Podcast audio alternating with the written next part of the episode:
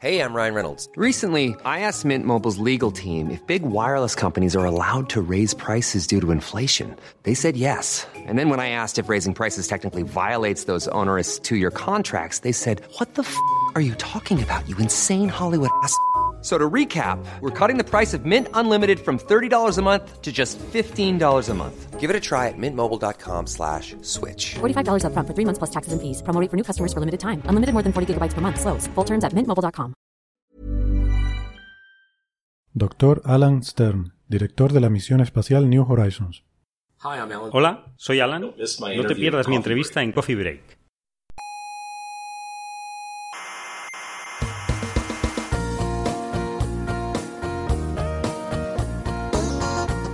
Aquí comienza Coffee Break, la tertulia semanal de la actualidad científica. Desde las maravillosas Islas Canarias a todos los habitantes del mundo de habla hispana. Exactamente. Y eso no es, no es asunto para ti, ¿eh? No, no, la verdad es que no. Que hablar a, to- a todo el mundo de habla hispana Hmm. es una gran responsabilidad. Sí, señor. Sea- seamos conscientes de, de- de la importancia de nuestra empresa, ¿eh? Hmm. Coño.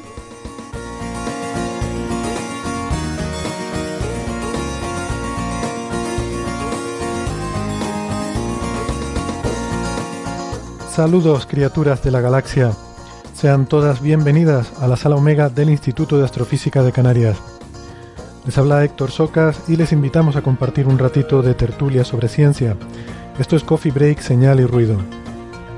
Hoy pensamos hablar de varios temas, como por ejemplo la posible habitabilidad de nuestra galaxia cuando era joven, también de nuevos resultados sobre Marte, de que hay que ir con cautela, que igual no es agua todo lo que reluce.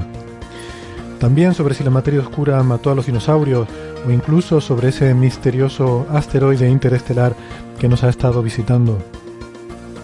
Ahora vamos con todo eso, pero primero les recuerdo que nos pueden escuchar en iVoox o en Atunes, que les recomendamos suscribirse para tener nuestro programa siempre disponible en el móvil y que no les cuesta nada. Tienen toda la información de cómo suscribirse en nuestra página web señalirruido.com. Ahí están todos los episodios de nuestro programa y también referencias para ampliar conocimientos sobre los temas que tratamos. Y está la banda sonora del programa y el enlace al club de fans. En fin, toda la información que necesiten, recuerden en señalirruido.com. Si quieren hablar con nosotros o dejarnos preguntas, lo mejor es que nos busquen en las redes sociales. Estamos en Twitter y en Facebook. Y también nos pueden escribir mensajes a la dirección oyentes.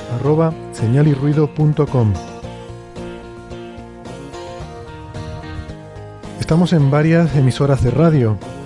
En Canarias, en Icoden Daute Radio, Radio El Día, Radio ECA y Ondas Yaiza. En Madrid, en Onda Pedriza. En Aragón, en Radio Ebro. Y en Argentina, en la FM 99.9 de Mar del Plata. En nuestra página web tienen los horarios y las frecuencias en las que emiten estas emisoras.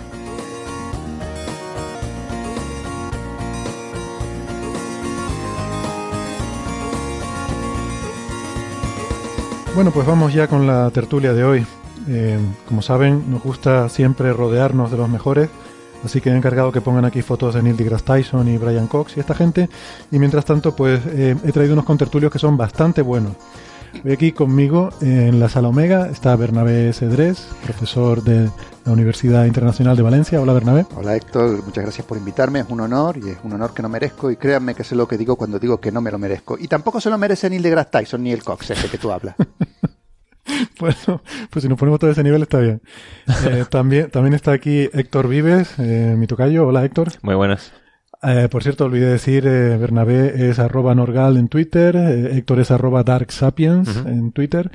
Y por videoconferencia tenemos a Alberto Aparici, que es divulgador científico en el Instituto de Física Corpuscular de Valencia y es director del programa La Brújula de la Ciencia en Onda Cero. Hola Alberto. Hola, este, tengo una introducción extremadamente larga, empiezo a sentirme mal por ello. Muy buenas a todos. Yo trabajo en el IAC, soy postdoc. que creo que no, no. Pues sí, la verdad es que parece uno como que los que tiene al lado pues tiene, tiene más, más confianza y no tiene na- tanta necesidad de presentarlos, pero bueno. Y encima Arroba, tú no te presentas, o sea, tú podrías perfectamente ser un señor que pasaba por aquí. yo soy, un, yo soy un señor que pasa por aquí, yo simplemente junto, junto a gente buena para, para hablar. Y, y eres arroba ciencia brújula eh, en Twitter. Yo soy arroba hsocasnavarro, ya que insiste. Y, bueno, es muy triste esta parte, seguramente la cortará Héctor, pero de todos nosotros es el único que tiene una plaza fija, el jodido. Ah, Bueno, Esto es así. sí, igual debería cortarlo. Eh, es la, la situación de, de la ciencia que eh, está como está en este país, ¿no? Ya lo comentamos en el programa pasado, que tiene sus luces y sus sombras, pero bueno, tiene sus cosas bonitas también. Así que vamos a centrarnos en eso. Em, hoy, no sé, entre los temas que, que tenemos, pues hay muchas cosas que tienen que ver con habitabilidad, con, con vida. En fin, nos gusta la vida, es una cosa que está bien. Hmm. Y podríamos empezar, si quieren, con un, un trabajo que, que ha salido publicado en Scientific Reports de, de Nature sobre la habitabilidad de la Vía Láctea, nuestra galaxia, en su tierna infancia cuando su agujero negro supermasivo estaba activo. En el centro de la galaxia hay un agujero negro supermasivo, es habitual en, en las galaxias eh, normales. Y, y esto, bueno, quería sacarlo eh, en plan anecdótico. Resulta que hubo una discusión en el episodio 98 de nuestro programa entre Cristina Ramos y Marian.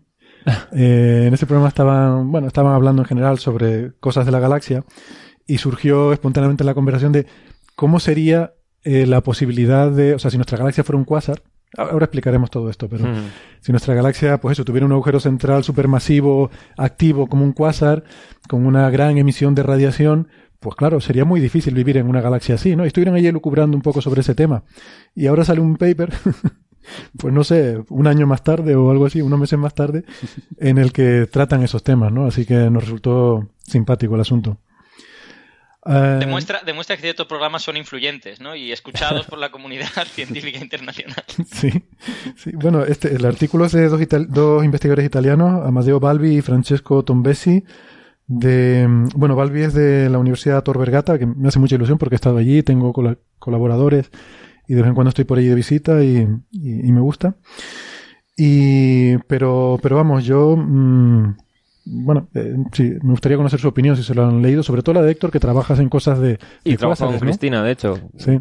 Que, bueno, trabajo en AGNs, que es núcleos, núcleos activos de galaxias. Y sí, me he leído el artículo, porque en realidad es interesante. O sea, la Vía Láctea tiene un agujero negro de casi 4 millones de masas solares que tuvo que crecer, alimentándose de materia. Y se cree que pues en torno al 1% de la masa que se traga es lo que emite en forma de radiación. Y la mayor parte de esa radiación está en forma de rayos X y ultravioleta. Entonces, claro, si había planetas en la zona central de la galaxia, mm, ¿serían habitables? Entonces los autores han empezado a hacer cálculos para ver durante cuánto tiempo emitiría esta radiación y les sale como que tardaría unos, creo que era 500 millones de años. Sí, más o menos. Entonces, eh, vale, en todo ese tiempo, un planeta como la Tierra, que estuviese por la zona, perdería toda su atmósfera o la mantendría debido a esta radiación. Y hacen unos cálculos que parece que si está a menos de un kiloparsec del centro, que son como 3.000 años luz y pico, parece que perdería una parte importante de la atmósfera si fuera, pues, un, es un planeta, hablamos siempre tipo Tierra, con la densidad de la Tierra y una atmósfera como la Tierra. Hmm. Parece que eso, debido a la radiación de las épocas tempranas del agujero negro, podría perder una parte importante de su atmósfera si estuviera en el bulbo, en el bulbo galáctico. También hacen una serie de, eh, de cálculos para ver cómo afectaría a la vida de un planeta así la radiación. Que aquí ya hay mucha, mucha más incertidumbre. Porque, por ejemplo, si es vida... mm, hacen el cálculo... Claro, la- las dosis letales de radiación se calculan en seres pues más complejos, ¿no? Entonces se estiman como que la vida unicelular podría aguantar como 100 veces más la dosis, pero la, la bacteria más resistente, o sea, una de las más resistentes conocidas, aguanta en vez de 100, 10.000 veces más radiación. Entonces está el margen eh, como muy amplio. Si hubiera vida que es- ha evolucionado con mucha radiación, se adapta y acaba... Claro, es que uno esperaría que la vida en nuestro planeta se ha adaptado a los niveles de radiación que hay en nuestro planeta Hmm. y te especializas en ese medio, ¿no? A lo mejor en un medio donde hubiera dosis de radiación mucho mayor, pues igual hubieran desarrollado no sé, por ejemplo, mecanismos de replicación más eficientes, porque uno de los grandes problemas es que el ADN se rompe, ¿no? Sí. Claro. Bueno, a lo mejor no tendría... necesariamente tiene porque un poquito chauvinista el estudio en ese aspecto Sí. con respecto a, a- a- a planetas con atmósfera, perdón la tontería. Sí, sí. Pero, a ver, por ejemplo, en la Tierra eh, estuvimos. Bueno, estuvimos nosotros, ¿no? En la vida, en la Tierra. No me acuerdo yo. No, bueno, tus antepasados, oiga, no, tampoco tienen Pero no tenían, no tenían memoria todavía. Sí, sí, antes todo esto era Pangea. Que Antes to- mirando no, antes, estaba yo hablando de antes de Pangea. Sí, ya, ya. O sea, Esto era Valvara. Esto hay que decirle, hay que decirle a tus hijos, algún día, hijo mío, este gran supercontinente será de nuestros descendientes. Papá, pero si hay varios, algún día este gran supercontinente. Pues estoy hablando de antes de los supercontinentes, o sea, cuando solo había vida unicelular, eh, no teníamos capa de ozono, porque no se había acumulado suficiente oxígeno en la Tierra. La capa de ozono se forma cuando el oxígeno en las capas altas de la atmósfera, la luz ultravioleta lo disocia. Se separan átomos de oxígeno, se unen con otras moléculas de oxígeno, quedan estas moléculas de oxígeno 3, en vez de oxígeno 2. Entonces, gran parte de la historia de la vida en la Tierra ha tenido lugar bajo el agua, que ni siquiera había plantas en la superficie, porque había mucha radiación ultravioleta. Entonces, mm, si está el a una distancia que pierde, yo que sé, a lo mejor tenía una vez y media la atmósfera terrestre, pierde ese extra, pierde un tercio, se queda con una atmósfera como la terrestre, y la vida podría estar aguantando bajo los océanos, porque todavía no hay ni capa de ozono ni nada que la proteja. Entonces, en ese sentido, el que sea un quasar el agujero negro central de la galaxia no, no impediría demasiado que hubiese vida en planetas mm, relativamente cercanos al centro. Sí, bueno, o muy pegados, incluso yo que sé, un planeta que tu- estuviese cubierto de hielos y la vida estuviese creándose debajo debido yo que sé, a salidas hidrotermales, Eh, sí. y- o yo que sé, o, De o hecho, planetas tipo Júpiter, que ya te- llévate todo, el, todo el, el- el gas que quieras de fuera por rayos X, que me da igual, la, la vida se puede seguir generando allí. sí. O incluso siendo más extremos, hay una novela que creo que se ha nombrado en este, en este programa en alguna ocasión, eh, Huevo de Dragón, Sí. Ah, sí. precisamente Un clásico. donde crece la vida en una estrella de neutrones. Sí, sí. Vale que es una cosa hipotética y que es una novela de ciencia ficción, pero bueno, ya A mí, puesto a mí me imaginar convenció. cosas raras. A mí me convenció.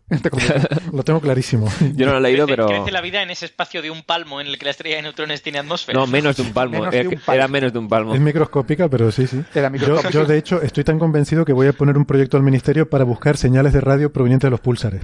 Eh, Perdón. Pero eso ya, eso ya se está investigando. Iba a decir Eso de las no tiene de ningún sentido, Héctor. Jamás vas a encontrar. No vas a encontrar así nunca. Bueno, se asume es que todas las variaciones estas de los glitches que hay en, el- la misión de los pulsares, dices, ¿todo eso son aliens? Verá la nota de prensa luego. Ostras. Porque eso se ha detectado. Pues eso, que, que el paper está bien, está muy interesante, o sea, te da un resultado muy, muy tal. O sea, va a ver, si nosotros estuviésemos cerca de- de- del centro galáctico, pues estaríamos muertos, obviamente, porque hemos evolucionado, como bien comentaba Héctor, por, para una. Héctor, el, el de Plaza Fija. El de eh, Plaza Fija. Perdón, la tontería. Hemos evolucionado. puedes usar mi apellido. Eh, no es difícil, Socas.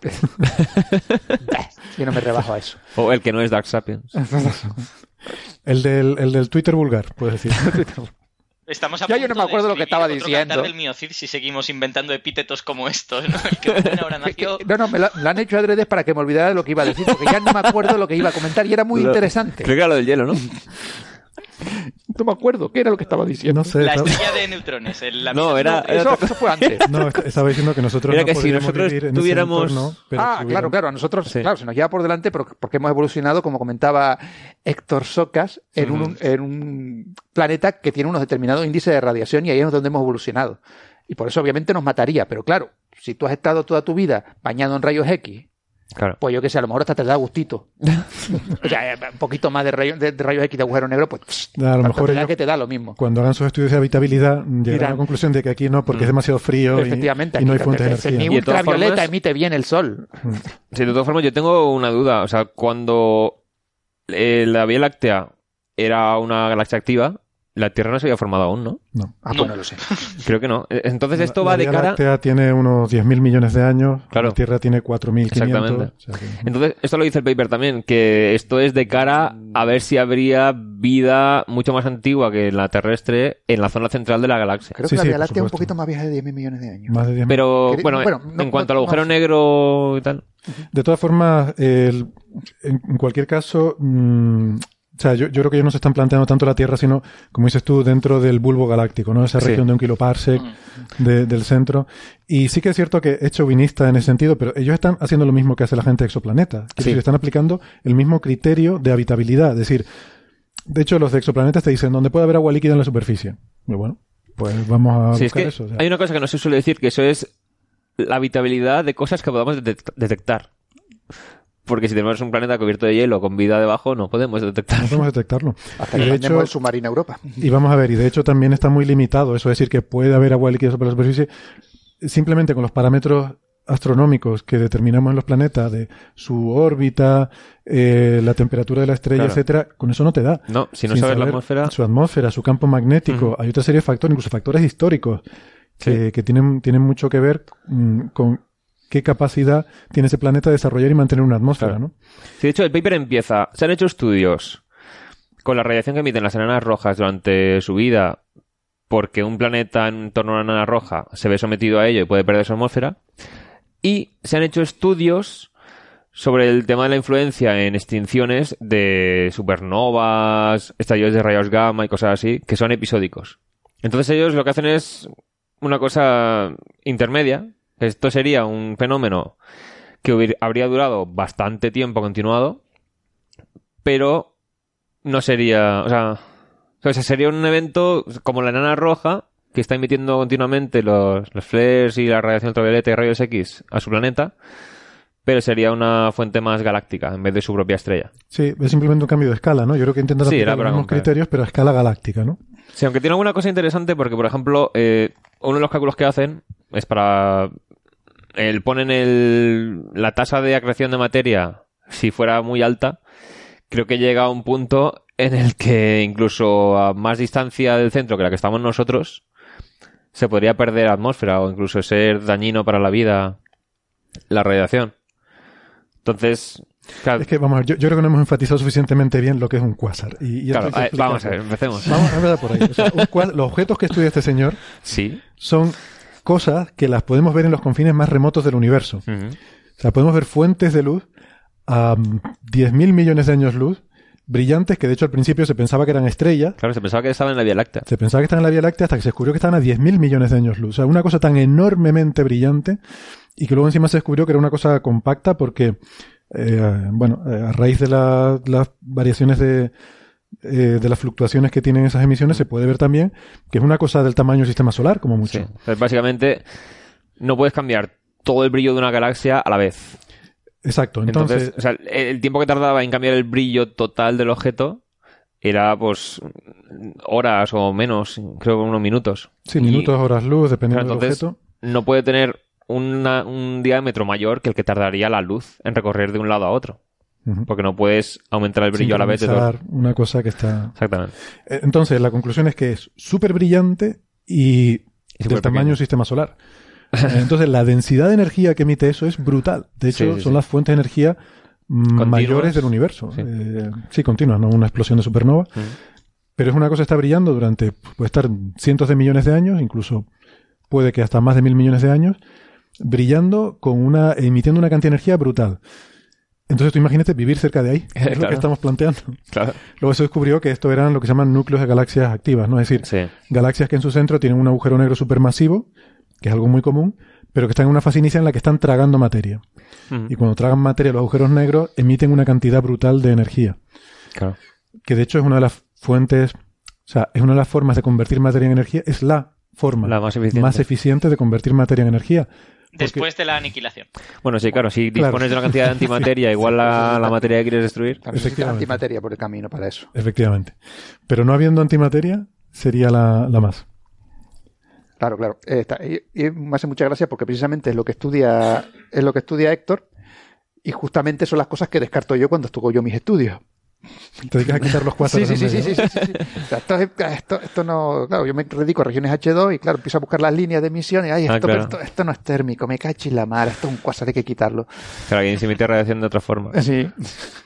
Yo tengo, tengo que decir que la propia idea de vamos a analizar qué pasaría en los alrededores de un cuásar, eh, si podría haber vida o algo de esto, es un poco eh, mm, vía láctea chauvinista, ¿no? En ese sentido. O sea, al final en el universo va a haber muchas galaxias súper pequeñitas que no van a tener un agujero negro gigantesco en el centro y que a lo mejor no han sido un cuásar nunca. Entonces, Claro. igual el lugar más probable para buscar vida antigua no es precisamente una galaxia de estas grandes que han tenido cuásares, sino pues una gran nube de Magallanes o algo por el estilo. Claro, pero es que satélites. esas creo que tienen menos metalicidad. Ya, eso es verdad. Hmm. Entonces, metalicidad llamamos al que haya elementos más pesados que el helio. Somos muy raros los astrofísicos. Y que tienden a hacer falta para la vida, sí, porque Claro, para hacer hacer una planetas rocosos y tal. hidrógeno, pues es un poco complicado.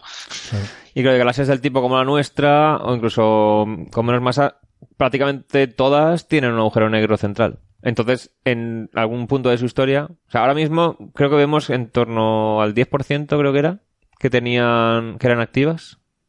O era de las activas el 10% emitían en radio. Bueno, No lo sé. el caso es que son muchas de las que vemos no están emitiendo tanta radiación desde el centro, a pesar de tener un agujero negro central.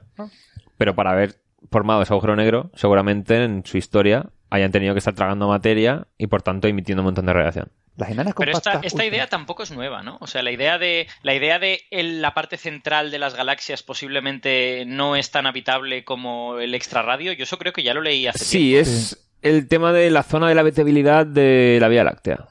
tiempo. Hmm. Pero ahí hay cálculos. O sea, es que esto viene. Hay una corriente, digamos, que es la hipótesis de la Tierra rara. Que es contar, para que haya vida, no solo hace falta que haya agua en la superficie, sino que tenga un tamaño como la Tierra, que tenga una atmósfera como la Tierra, que tenga una luna como la Tierra, que esté en un una estrella como el Sol, que esté en la zona de la galaxia como la nuestra, porque si no todo lo demás es hostil. Pero claro, eso se centra en un tipo de vida que es demasiado parecido al nuestro sin abrir posibilidades a que haya vida más resistente o que evolucione en otros sitios. Entonces es como Sí. eh, constreñir demasiado el tema. Sí, no sé, yo de hecho me puedo imaginar un planeta de estos bañado por rayos X por culpa del de, agujero negro central y todas estas Mm. cosas, pero que sea un mundo océano, por ejemplo, que tenga un montón de agua. Pues a lo mejor la vida se puede desarrollar en el lecho marino, puede Mm. incluso evolucionar hasta ser algo Claro. más o menos desarrollado y simplemente esa vida sabe que si sube eh, por encima de 100 metros de profundidad, pues empieza a morir, porque hay rayos X o hay lo Mm. Que sea y ya está. Pero de todas formas, no es ni eso, igual es pues, los primeros metros del agua los que absorben ya todos los rayos X, no lo sé. Sí. Sí, y- pero de hecho, o sea, en, cinco, en 500 millones de años ya habrá dejado de ser un cuásar la zona central. Claro, que es muy poco a, Entonces- nivel, a nivel evolutivo, ¿no? Claro, nosotros hemos tenido vida sin salir de los océanos más de 2.000 millones de años. Ujú. Sí. Entonces, no parece que sea tanto problema. No, se hubiera enterado. De todas maneras, las enanas compactas azules, eh, ¿qué metalicidad suelen tener? Que no me acuerdo. Ah, no me acuerdo. No, vale, me acuerdo. Porque claro, eh, también serían un... No, no tienen cuásar interior, son enanas que están creando estrellas y eh, tal, y a lo mejor podrían ser galaxias enanas, podrían ser también mejor candidatos a la vida que, que, puede- que Sí, las, las nubes de Magallanes, que Pero son menos metálicas. Pero claro, depende de la metalicidad que tengan las enanas compactas azules, de la que no me acuerdo ahora. Claro, pero si son azules es porque tienen muchas estrellas Formándose, jóvenes, por lo tanto más supernovas. Entonces no sabemos cómo afectará esa radiación. Eh, supernova. Es que eso te iba a decir, en la, en la Vía Láctea joven también habrá muchas estrellas Claro, jóvenes, también habrá mucha De radiación de, hecho, supernova. hay gente que en la zona... Probablemente la Vía Láctea joven era inhabitable en cualquier parte. o bueno, Sí, sí, decir, o sea, relativamente ver, inhabitable sigue habiendo regiones H2 en la, en la Vía Láctea donde hay supernovas, o sea, tampoco pasa nada, o sea, de- no Sí, es... sí, pero no com- como comparado con el al principio Claro, de la galaxia, habría donde había más. muchas más. Bueno, de hecho, ni siquiera podemos estar seguros de si los primeros 2.000 o incluso 3.000 millones de años de vida en la Tierra, la Tierra era muy fácilmente habitable o no. O sea, al fin y al cabo era todo unicelular, hay muy pocos fósiles, la evidencia geológica Claro, claro. se puede interpretar, pero a veces tiene interpretaciones múltiples. O sea, que tampoco es tan fácil saber esos primeros miles de millones de años si la. Tierra fue hostil formas, no. Hay estudios hechos en plan, a ver, ¿detectaríamos con los métodos actuales la vida que había hace 2.000 millones de años en la Tierra? Y creo que no. La, la respuesta es no, ¿no? Claro. Claro, o sea, todavía no ha llenado la atmósfera de oxígeno. Mm. Está la atmósfera que iban con oxígeno, que esa es otra. No, pero digo, o sea, detectaríamos los signos de vida en la Tierra con la vida que había hace 2.000 millones de años y con la experimentación actual sale que no. Y hay vida. Entonces no podemos descartar. Hombre, mirando los colores, si el mar está muy verde. No, estamos hablando de hace. O sea, antes. Antes incluso de las algas. Claro, habría algas, pero no tantas como para llenar la atmósfera de oxígeno. Claro, claro. Antes, antes de las algas, el mar era verde. Antes de que la Tierra se llenara de oxígeno, el mar estaba lleno de ion ferroso. Ah, bueno, claro. Fe2. Sí, sí, sí. Vale, se, vale, que se vale. disuelve en el agua y es verde. Claro, claro. Es verdad. Estaba Es pensando. cuando la Tierra se llena de oxígeno que se oxida todo eso y cae al y fondo cae. del mar. Ah, y el se fondo del mar sí es verdad. Tiene usted más razón que un santo. Que había un, un estudio reciente que no he leído aún que dice que a lo Mira mejor esa- esas bandas de óxido a lo mejor fueron por tema geológico y no biológico. Efectivamente, sí, es que hasta eso es interpretable. O sea, esas, esas bandas de hierro que, que se ven en ciertas rocas y que siempre se ha dicho como esto, esto es el principio de la fotosíntesis, tal cual. Ahora hay gente que dice, bueno, pues este proceso geoquímico quizá podría.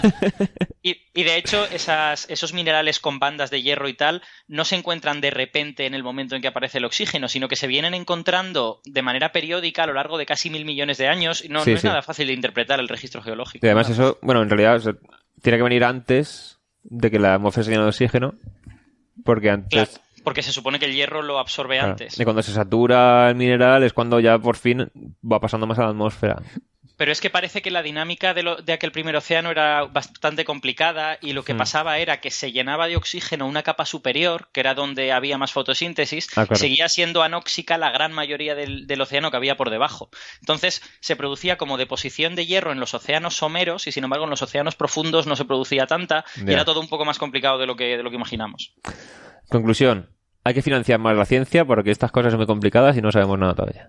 No, no, no, no, yo- la conclusión que se sacaría es- la conclusión que se saca de esto en Twitter, ah, no lo sabes, entonces la Tierra es plana. Ay, Te, te- te observo cierta fijación con el tema. Uy, uy, no sabes tú que ¿Estás preparando algún nuevo vídeo?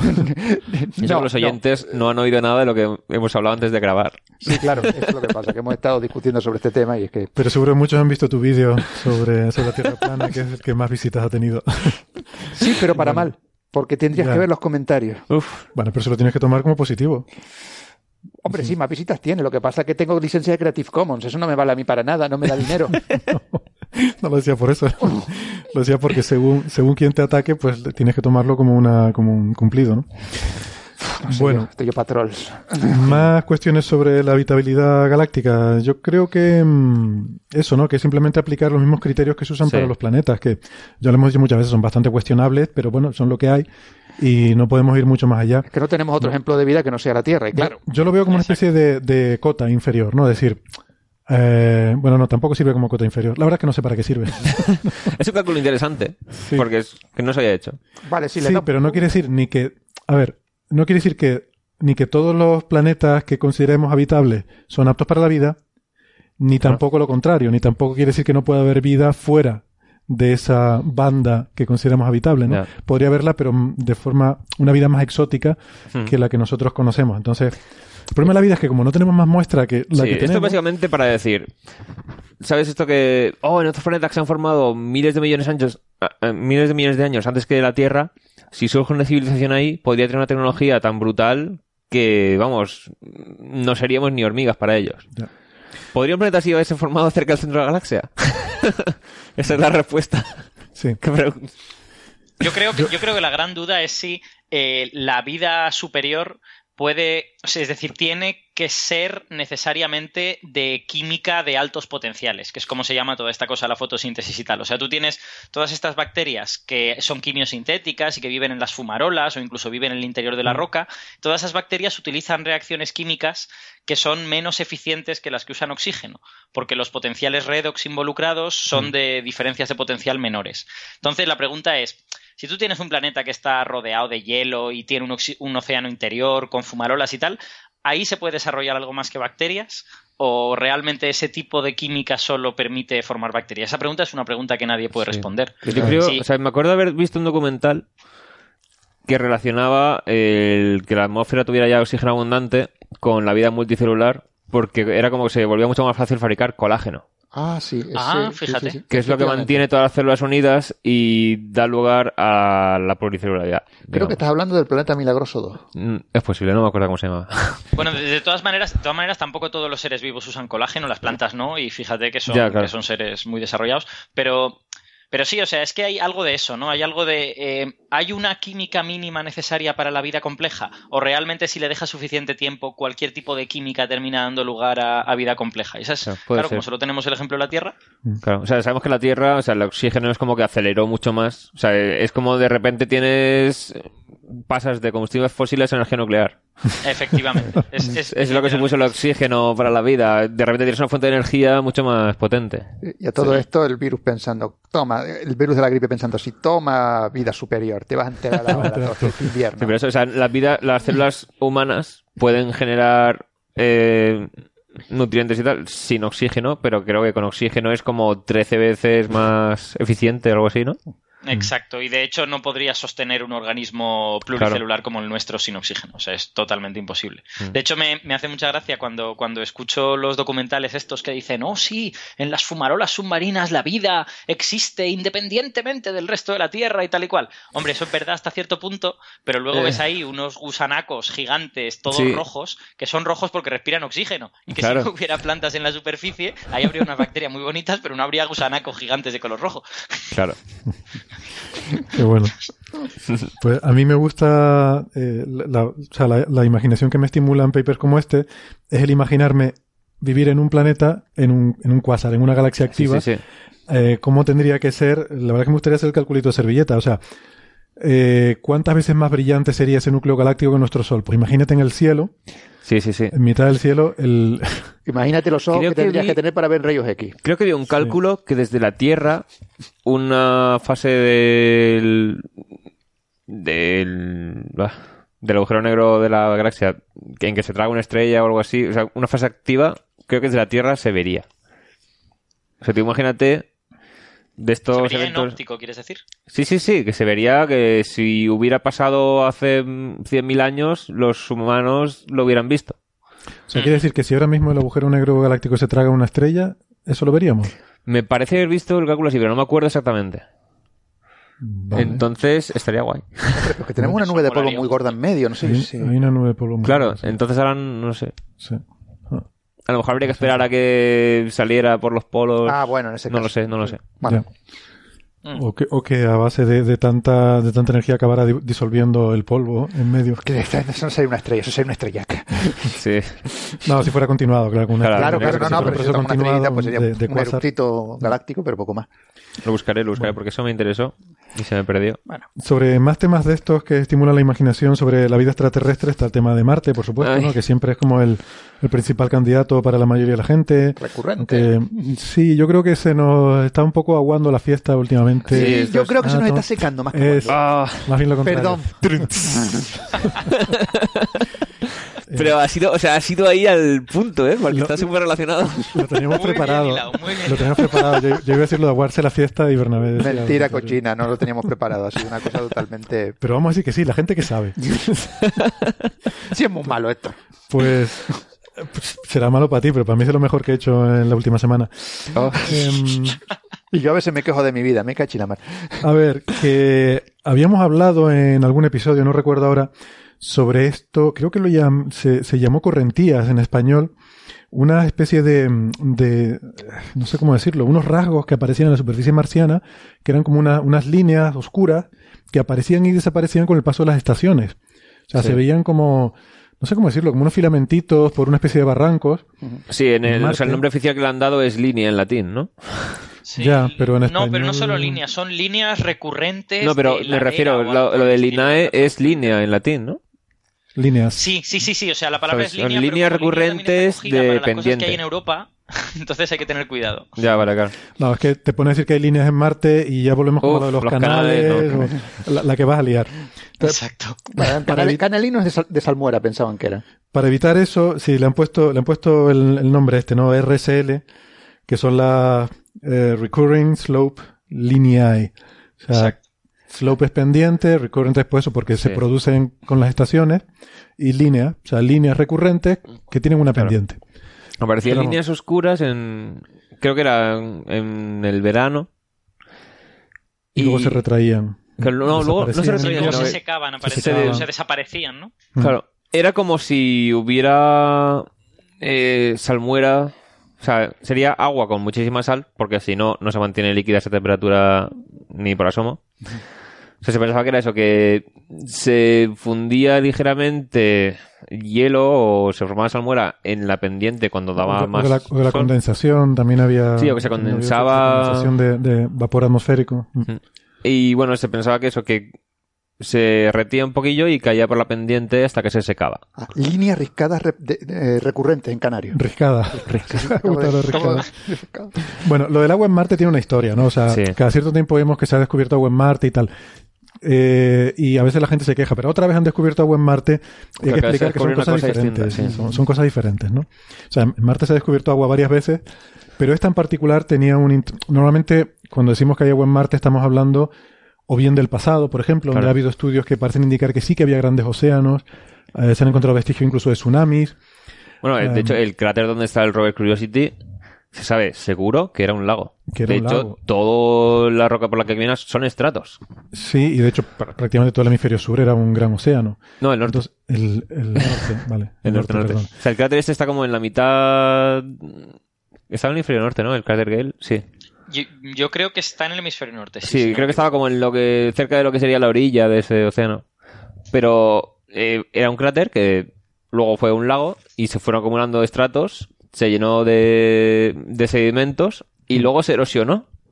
Entonces tiene como una montaña central, que es lo que queda de haberse erosionado por el viento y tal. Sí, Y ahora investigando eso, de hecho las fotos que se ven de Marte tienen como un montón de láminas, todas las rocas. sí, Es un montón de estratos. O sea, se sabe que había agua líquida estable. sí, sí. Sí, Está prácticamente en el Ecuador, lo estaba comprobando ahora, Sí. pero efectivamente a la orilla del, del océano este, Del o el antiguo este. océano.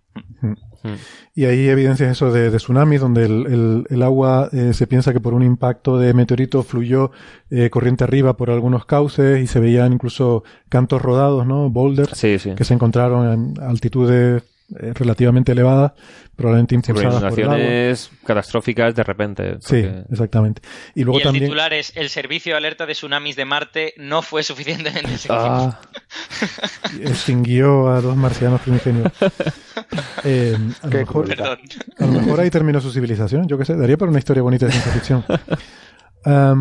Usos metamórficos de Marte han muerto por un tsunami. también en el subsuelo se piensa que a poco que tú escarbes poquito hay, hay zonas donde eh, se piensa que hay, se, hay piensa- hielos de o sea, agua. se, se sabe, o sea, de hecho, por radar, eh, cuando llegas a latitudes muy altas cerca de los polos, se ve que hay hidrógeno, que es el- la parte del agua, bajo el, bajo el suelo, y una sonda que mandaron a una zona bastante polar, se llamaba Phoenix. Creo que se llamaba Phoenix porque era por, hecha con partes de repuesto y tal, de, zona, de sondas que no llegaron o se estamparon. Como que resucitaron la misión y la, ya sí que la mandaron al- a la zona polar. Y escarbó, eso, en 5 centímetros que escarbó del suelo, se ven en fotos como que hay unas piedrecitas blancas y en fotos subsiguientes han desaparecido. Como que Son- parece que sí que había hielo bajo la superficie y al exponerlo pues se va evapora. Sí, eso. Vamos, que sí que. Y no solo en los casquetes, ¿no? También hay, ¿Hielo hay o evidencias de. dióxido este de carbono No, congelado? el dióxido de carbono se deposita encima. Ah, encima. Esto era subterráneo. Ah, vale, vale, vale. Hay también evidencias de este, el, eh, tengo por aquí apuntado el MONS, el Mars Odyssey Neutron Spectrometer, que, Sí. que hace también eh, un tipo de espectroscopía que yo no entiendo muy bien, a ver si un día leo sobre el tema, pero que también parece que es capaz de encontrar hidrógeno bajo la Sí. superficie y bueno, se encuentra a punta pala. O sea, que, que probablemente a poco que, que escarbes un poco bajo la superficie te vas a encontrar. Entonces, no, no es que... Bueno, vamos a centrarnos... por, Héctor, por, Sí. por lo que veo, este, este espectrómetro lo que busca es neutrones y yo creo que cuando encuentra muchos quiere decir que hay poco hidrógeno y cuando encuentra pocos quiere decir que hay mucho. Entiendo que es porque el hidrógeno tiende a, a absorber un neutrón para formar deuterio, pero, pero no estoy del todo O creo seguro. que es Esto por el, por el momento lineal, que o sea, el hidrógeno es... O sea, se- para protegerse de radiación de neutrones, creo que los átomos de hidrógeno son los mejores porque al rebotar, creo que son los que más... Pero será porque tienen una alta sección eficaz de absorción de neutrones, ¿no? Supongo. O- No o no será absorción, es solo frenado tal vez. Bueno, no lo sé. Sí, creo que era frenado. Eh, yo no lo sé, sé que este, instru- este instrumento se dedica a medir neutrones y que eso de alguna forma lo asocian con la presencia de hidrógeno bajo la superficie. Sí. Claro, y se no puede hacer desde la órbita, porque los neutrones pueden viajar un Sí, montón de, claro. Sí, sí, de eh. rato sin notar nada. Exactamente, esto se hace desde órbita y además con una resolución, me, me llamó la atención, la resolución espacial creo que eran 500 kilómetros o algo así. Claro. O sea que un píxel es como el doble de España, Sí, ¿no? sí, sí. Entonces, esto busca realmente grandes depósitos de, Sí. de, de este hidrógeno, de este, de este hielo eh, subsuperficial. Y se encuentran. O sea, ahí, ahí está Mm. mapeado, ¿no? Las zonas donde hay grandes depósitos. Y claro, lo que tú encuentras, al ser una resolución tan baja, probablemente es un límite inferior, porque eso estará, digamos, difuminado por las zonas en las que sí hay y en las que Sí, no hay. claro. Bueno, en cualquier caso. Pero este, esta noticia de la que estamos hablando se refiere a estas correntías, o sea, a lo que vemos en superficie. Porque lo raro, cuando salió esta noticia, es que hubiera agua, ríos, por así decirlo, o sea, una especie de ríos Barranco. estacionales, barrancos, sí. Mm, exacto. bueno, Río está- o sea, eh, sería como arena mojada. Eh, bueno, vale, sí. O sea, no era tan... No, Ya, pero agua en superficie. Salobre totalmente, o sea, era... Sí, sí. Pero, a ver, esto es importante porque, En principio, eh, el agua en la superficie de Marte no es estable. Claro. Se, evapora. O se congela o se evapora. Exacto. O a las dos a la vez. Entonces, el que tengas agua corriente, Sí, sí, sí. Sí, sí, sí, sí, sí, sí. el que tengas agua corriente en la superficie fue una noticia muy importante, ¿no? Claro, Eh, claro. Y no se acaba de entender muy bien. Claro. O sea, estas cosas que tú dices, pues es lo que observamos, pero no lo entendemos muy bien. Y era porque se veían estas líneas, eh, esta especie de barrancos. Sí, yo creo que son como los barrancos que tenemos en Canarias, ¿no? Que de vez en cuando corre agua por ahí, sobre todo en verano. Y luego, De hecho, morfológicamente es muy parecido a cuando ves una ladera empinada de una montaña y ves las, los cauces de aguas salvajes, los cauces estos de que solo corre cuando hay deshielo o cuando, o cuando llueve.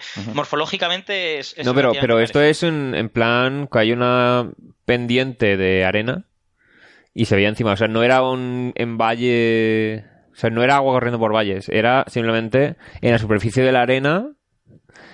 Como. lo que dice Alberto es que forma, eh, que la- la- las formas que, al que da lugar se parecen a cuando tú ves en un mapa, creo, creo que eso es lo que te interpreto, ¿no, Alberto? A cuando tú ves en un mapa los, los surcos que forma los pero barrancos. pero y es que no son agua, surcos. ¿no? Por eso digo que no hay que confundirse. O sea, no es que se vean surcos. No, no, no son, no son surcos, soy, soy consciente, es que me he explicado un poco mal, lo- pero como, como se debe todo a gravedad, a que algo baja por una pendiente, ves este efecto de que al principio es estrecho, luego se Ah, va sí. abriendo, incluso se separa en diversas, en diversos como subflujos Mm. y, y forma como una lengua ancha que luego se separa en, en pequeñitos deditos sí. que son O sea, los que llegan que más tú ves unas líneas, ¿no? Que lo que tú ves en, en el mapa, ¿no? Visto de arriba en esa imagen, se parece a lo que tú ves en la Tierra, visto también desde arriba por, por cosas que forma el agua, como esos surcos, Sí. ¿no? En, lo- en los barrancos Eso y tal. es. Entonces yo creo que esa apariencia inmediatamente te hace asociarlo con agua. Y lo que dice este trabajo es que a lo mejor no era agua lo que produjo eso, ¿no? Claro. Que a lo mejor nos equivocamos interpretando. Porque a veces que tú ves una cosa que se parece a lo que tú tienes en casa, te hace interpretarlo como lo que tú tienes en casa y a lo mejor es una cosa diferente. Claro. Entonces el estudio Bueno, lo que se ha visto. vamos a decir lo que el trabajo ha visto realmente, ¿no? Sí, Que iba justo. esta- Ah, vale, vale, pues adelante. Se iba a decir eso, que lo que han hecho ha sido estudiar bastantes de estas líneas y se ha visto que están como todas en pendientes de más inclinación con cierto ángulo. 27 grados. Sí, y es si fuera agua eh, correría aunque el ángulo fuera menor. Y parece que el punto donde terminan, claro, unas tienen más longitud y otras menos, pero cuando dejan de avanzar, cuando es como que llegan a una longitud máxima. Y parece que eso coincide cuando la inclinación de la ladera como que disminuye. O sea, se vuelve más... Más plana. Me sale shallow, sí, más, Más plana. más plano y entonces deja de avanzar. Se llega hasta ahí y no sigue. Entonces, eso te dicen, esto es lo que se esperaría si lo que tuvieras en vez de agua mojando la arena es si tuvieras arena, que en Marte es más oscura que el polvo rojizo que lo cubre todo. O sea, si tuvieras arena fluyendo sobre más arena, si la inclinación no es suficiente no va a bajar, no va a fluir. Esto es, esto serviría muy bien para a la hora de explicar el plano inclinado, que es súper aburrido. Lo del coeficiente de rozamiento estático y dinámico, ¿lo explicas con esto? Yo lo veo así como un... Y en esta, en esta hipótesis, la vuelta de ese material al color del terreno circundante se debe a que es cubierto por polvo al cabo de una Creo que sí, pero no está claro porque... mm, no, o sea, no está muy claro cómo se vuelve a tapar. O, Em, o por qué se forma en verano. Claro, o Porque sea, esto es estacional, no se sabe. está claro. Dices, si es arena en vez de agua, ¿por qué se forma cuando da más calor? No se sabe. Puede O sea, tener que ver ya con los patrones climáticos, ¿no? Vientos Viento y dominantes, demás, quizá. ¿no? Sí, de eso es una, es una hipótesis. A lo mejor en esa época del año hay más viento que tira más arena desde arriba y se forma esto. O incluso a lo mejor sí que tiene que ver con agua, pero en el origen, o sea, en los puntos de origen, que claro, se puede, molécula a molécula, se puede adherir agua de la atmósfera y acabar derritiéndose, o sea, dar lugar a algo que en origen provoca caída de arena, pero que la arena en sí de... Sí, una O sea, vez que la línea a en sí mover, sea ya la arena, inercia de la arena, sí, mientras se mantenga la inclinación, pues sigue. Claro. Pero es Ayuda un que- poquito al principio, pero luego ya se va... al- Sí, pero es que también en, en estas líneas, al analizar el espectro, se ven señales de minerales que necesitan agua para formarse. O sea, Ay, la Virgen. Claro, eso es lo que yo decía, porque hay que elegir entre papá y mamá. O sea, al final, Claro. a lo mejor lo que, lo que puede estar cayendo es una salmuera eh, terrosa, ¿vale? De, que, que, es, si- que tiene un rozamiento similar a la arena y por eso se para cuando, cuando la Claro. pendiente es baja, pero puede haber agua en ella. O sea, quiero decir, puede ser un mineral hidratado que está congelado en la, en la parte alta de la ladera y que cuando parte de esa agua se, se, eh, se hace líquida, pues caen como terrones de ese mineral hidratado. Es que podría ser ambas pero es que ese es otro problema. O sea, el, que, el hecho de que esté tan alta en vez de más subterránea. eh, Eso, o sea, es otro problema que tenía lo de que fuese salmuera. Porque está Sí. demasiado cerca de la superficie para ellos, ver agua ellos lo, lo justificaban, recuerdo en el artículo, diciendo que todo esto siempre venía de outcrops, la, la palabra en inglés para Ah. un afloramiento rocoso. Sí, sí, sí. En- Entonces ellos lo que decían es puede haber estratos llenos de, llenos de agua que por motivos geológicos ahora mismo están cortados, ha habido una falla, y por ahí es como si el agua va saliendo por capilaridad hacia afuera en forma de estas cosas. Sí. Bueno, Pero vamos, es una hipótesis como cualquier otra. Yo a esto le hago una solución muy fácil y es poner a un señor geólogo en, la en Marte y que lo El- pruebe el mismo. Pero con eso hay un problema. O sea, de hecho, esas zonas todavía no se ha mandado nada y no se piensa mandar porque eh, la decontaminación de los rovers y tal no quita todo lo que hay. De hecho, hay cosas que sabemos que pueden sobrevivir tanto a la esterilización de la sonda como al viaje a Marte. Entonces, si hay un entorno donde podría haber agua líquida, Sí, eh, no se mandan ahí cosas por si lo contaminas de vida terrestre. claro. Y Porque- esterilizar un geólogo no parece una opción, ¿no? Claro, hay que cargárselo. Entonces, por eso está, ahí hay un debate ahí porque dicen tanta esterilización, pero cuando mandes un humano ya, Claro, ya ahí se acabó eh, la ya cosa. contaminas seguro. Pero claro, si lo mandas a una zona donde no puede haber vida, ahora mismo, o sea, que la- hay demasiada radiación y tal, pues hay menos riesgo. Pero por otro lado dices, Pero ¿para qué lo entonces- mandas ahí, entonces? exactamente. Dices, eh, si lo manda, ahora hay un equilibrio ahí entre Entre dónde lo puedes mandar y dónde Sí, están los que quieren buscar mandarlo. vida y tal, y no les importaría sembrar Marte de vida, y los que están de... No, cuidado, que si sembramos Marte de vida, luego a lo mejor si hubiera habido vida en Marte, Ya ya no no, lo la detectamos, claro. porque no tendremos nunca la seguridad de que eso no es terrestre. Ya. Hombre, yo creo, yo creo que eso es una tontería. ¿eh? O sea, quiero decir, si ha habido vida en Marte evolucionando durante miles de millones de años separadamente de la terrestre, aunque esa vida usase ADN igual que nosotros, cosa que podríamos dudar, la podríamos discernir por análisis filogenético. Veríamos que sus genes no son como los Pero nuestros. es estoy que- Alberto. Pero, no. Pero pero recuerda tú que estás asumiendo que, que la coges, que, que tienes el, el- en el portamuestras el, el Claro. bichito. A ver, no si tú quieres saber lo que pero- es eso, manda un puñetero geólogo. Déjate de, de rover, no sé qué, lo ponemos aquí, lo movemos No, pero a 4 ver, milímetros. a- Alberto, No, yo pero digo una cosa. explicar una cosa, sí, bueno, dilo tú. En salas blancas, donde se esterilizan las ondas y tal, se ha acabado descubriendo formas de vida terrestre que no se conocían antes, porque había tanta vida de la que era más abundante, que solo al esterilizar todo tantísimo, se ha descubierto que había cosas ahí que no conocíamos. Que sí, que, que yo, no, so- yo no soy partidario de ir a Marte y sembrarlo todo de bacterias, en Ya. absoluto, pero que lo que quiero decir es que me parecen claims, me parecen eh, afirmaciones un poco exageradas, en el sentido de que si tú haces un estudio suficientemente preciso y de verdad puedes tener algo de material genético de ese bicho o de como quiera que, que almacene la información, tú vas a poder distinguir eso de la vida terrestre, porque obviamente hay miles de millones de años de divergencia. Es que, Pero es que ahora mismo me refiero a eso, que si tienes bacterias terrestres que la descubres ahora, pero son de un filo tan Sí, pero alejado... Estamos suponiendo que tiene de ADN. Y yo creo que ya es suponer demasiado. Claro. Claro, es que quiero decir, es que no deberían, si se ha creado independientemente de la Tierra, su código genético debería ser diferente. Claro, pero no sabemos. Aún asumiendo que usen ADN. Que yo creo que ya es asumir demasiado, me parece. Pero, Pero, pero, bueno, pero da- vamos, a, ver, da- vamos a dar un paso atrás. Es que Sí, ustedes sí. están suponiendo que ya la tenemos ahí en el laboratorio. Pero es que antes de llegar a tenerla en el laboratorio, tú lo primero que encontrarás con mucha suerte será algún indicio. Es que hemos encontrado, yo qué sé, eh, más metano del que esperaría de no sé qué. ¿Y ahora eso qué es? ¿De un bicho marciano o de uno que hemos traído? Pff, pues ya, Claro, pero ya estamos hablando de. O sea, hay propuestas de mandar misiones de retorno de muestras. O sea, de pillar un este y luego mandarlo con un cohete Sí, a la an- Tierra. antes de eso tendrás que tener alguna pista de por dónde ir, de dónde ir a buscar. ¿no? Claro, por decir, eso digo, "Voy si tomamos Marte que vamos a qué". buscar aquí, entonces, si es contaminado de vida terrestre, pero eso. Elon Musk no llega a Marte el año que viene, una cosa así.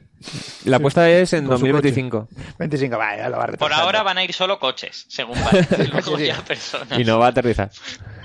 Bueno, pero el caso es ese. o sea, eh, sabemos que entre la Tierra y Marte ha habido intercambio de material. O sea, de hecho, seguimos encontrando meteoritos de Marte en la Antártida. Hmm. Y Marte se enfrió antes que la Tierra. Y fue habitable, entre Antes que la comillas, Tierra. antes que la Tierra. Entonces, no es imposible que si hubiese vida en Marte estuviera relacionada en, en parentesco con la de la Tierra. Sí. Entonces, claro, si ahora mismo puedes descubrir en una sala blanca de la Tierra una forma de vida terrestre que podía tener una relación filogenética lejana con otras formas de vida más comunes, si eso te pasa en Marte, podrías haber asumido, oh, esto tiene, a lo mejor, o sea, la nota de prensa sería, la vida terrestre surge en Marte o cosas así. O sea, imagínate que te haces todo ese descubrimiento y luego descubres lo de la sala blanca tras lo de Marte. Bueno, queda mal el fulano que hizo esa nota de prensa, pero poco más. O sea, que Pero ya que- credibilidad. Que, que quiero decir que, que no hay que ir a Marte y empezar a tirar por ahí caracolas a ver qué Claro. pasa. Que, que O sea, sí podría- estoy de acuerdo con eso. Pero que lo que quiero decir es que a mí no me parece una tarea científicamente inabarcable Ya, ya, ya. distinguir en un trozo de tierra en donde va a haber bacterias terrestres y otro tipo de bacterias que hay bacterias que no son terrestres. Yo, yo creo que eso es No sé. científicamente. O sea, habría que tendría que mirar el paper este a ver esas bacterias cómo de emparentadas estaban con el resto. Suponte, suponte que, so- que son parecidas.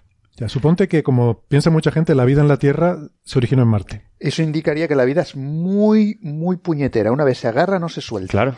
Entonces, pero es a lo que voy. Suponte, suponte que la vida en la Tierra viene de Marte, que somos todos marcianos de origen. Entonces, eh, si eso fuera así y encuentras una bacteria marciana, a lo mejor, a lo mejor, a lo mejor Elon Musk te da el viaje gratis. Ah.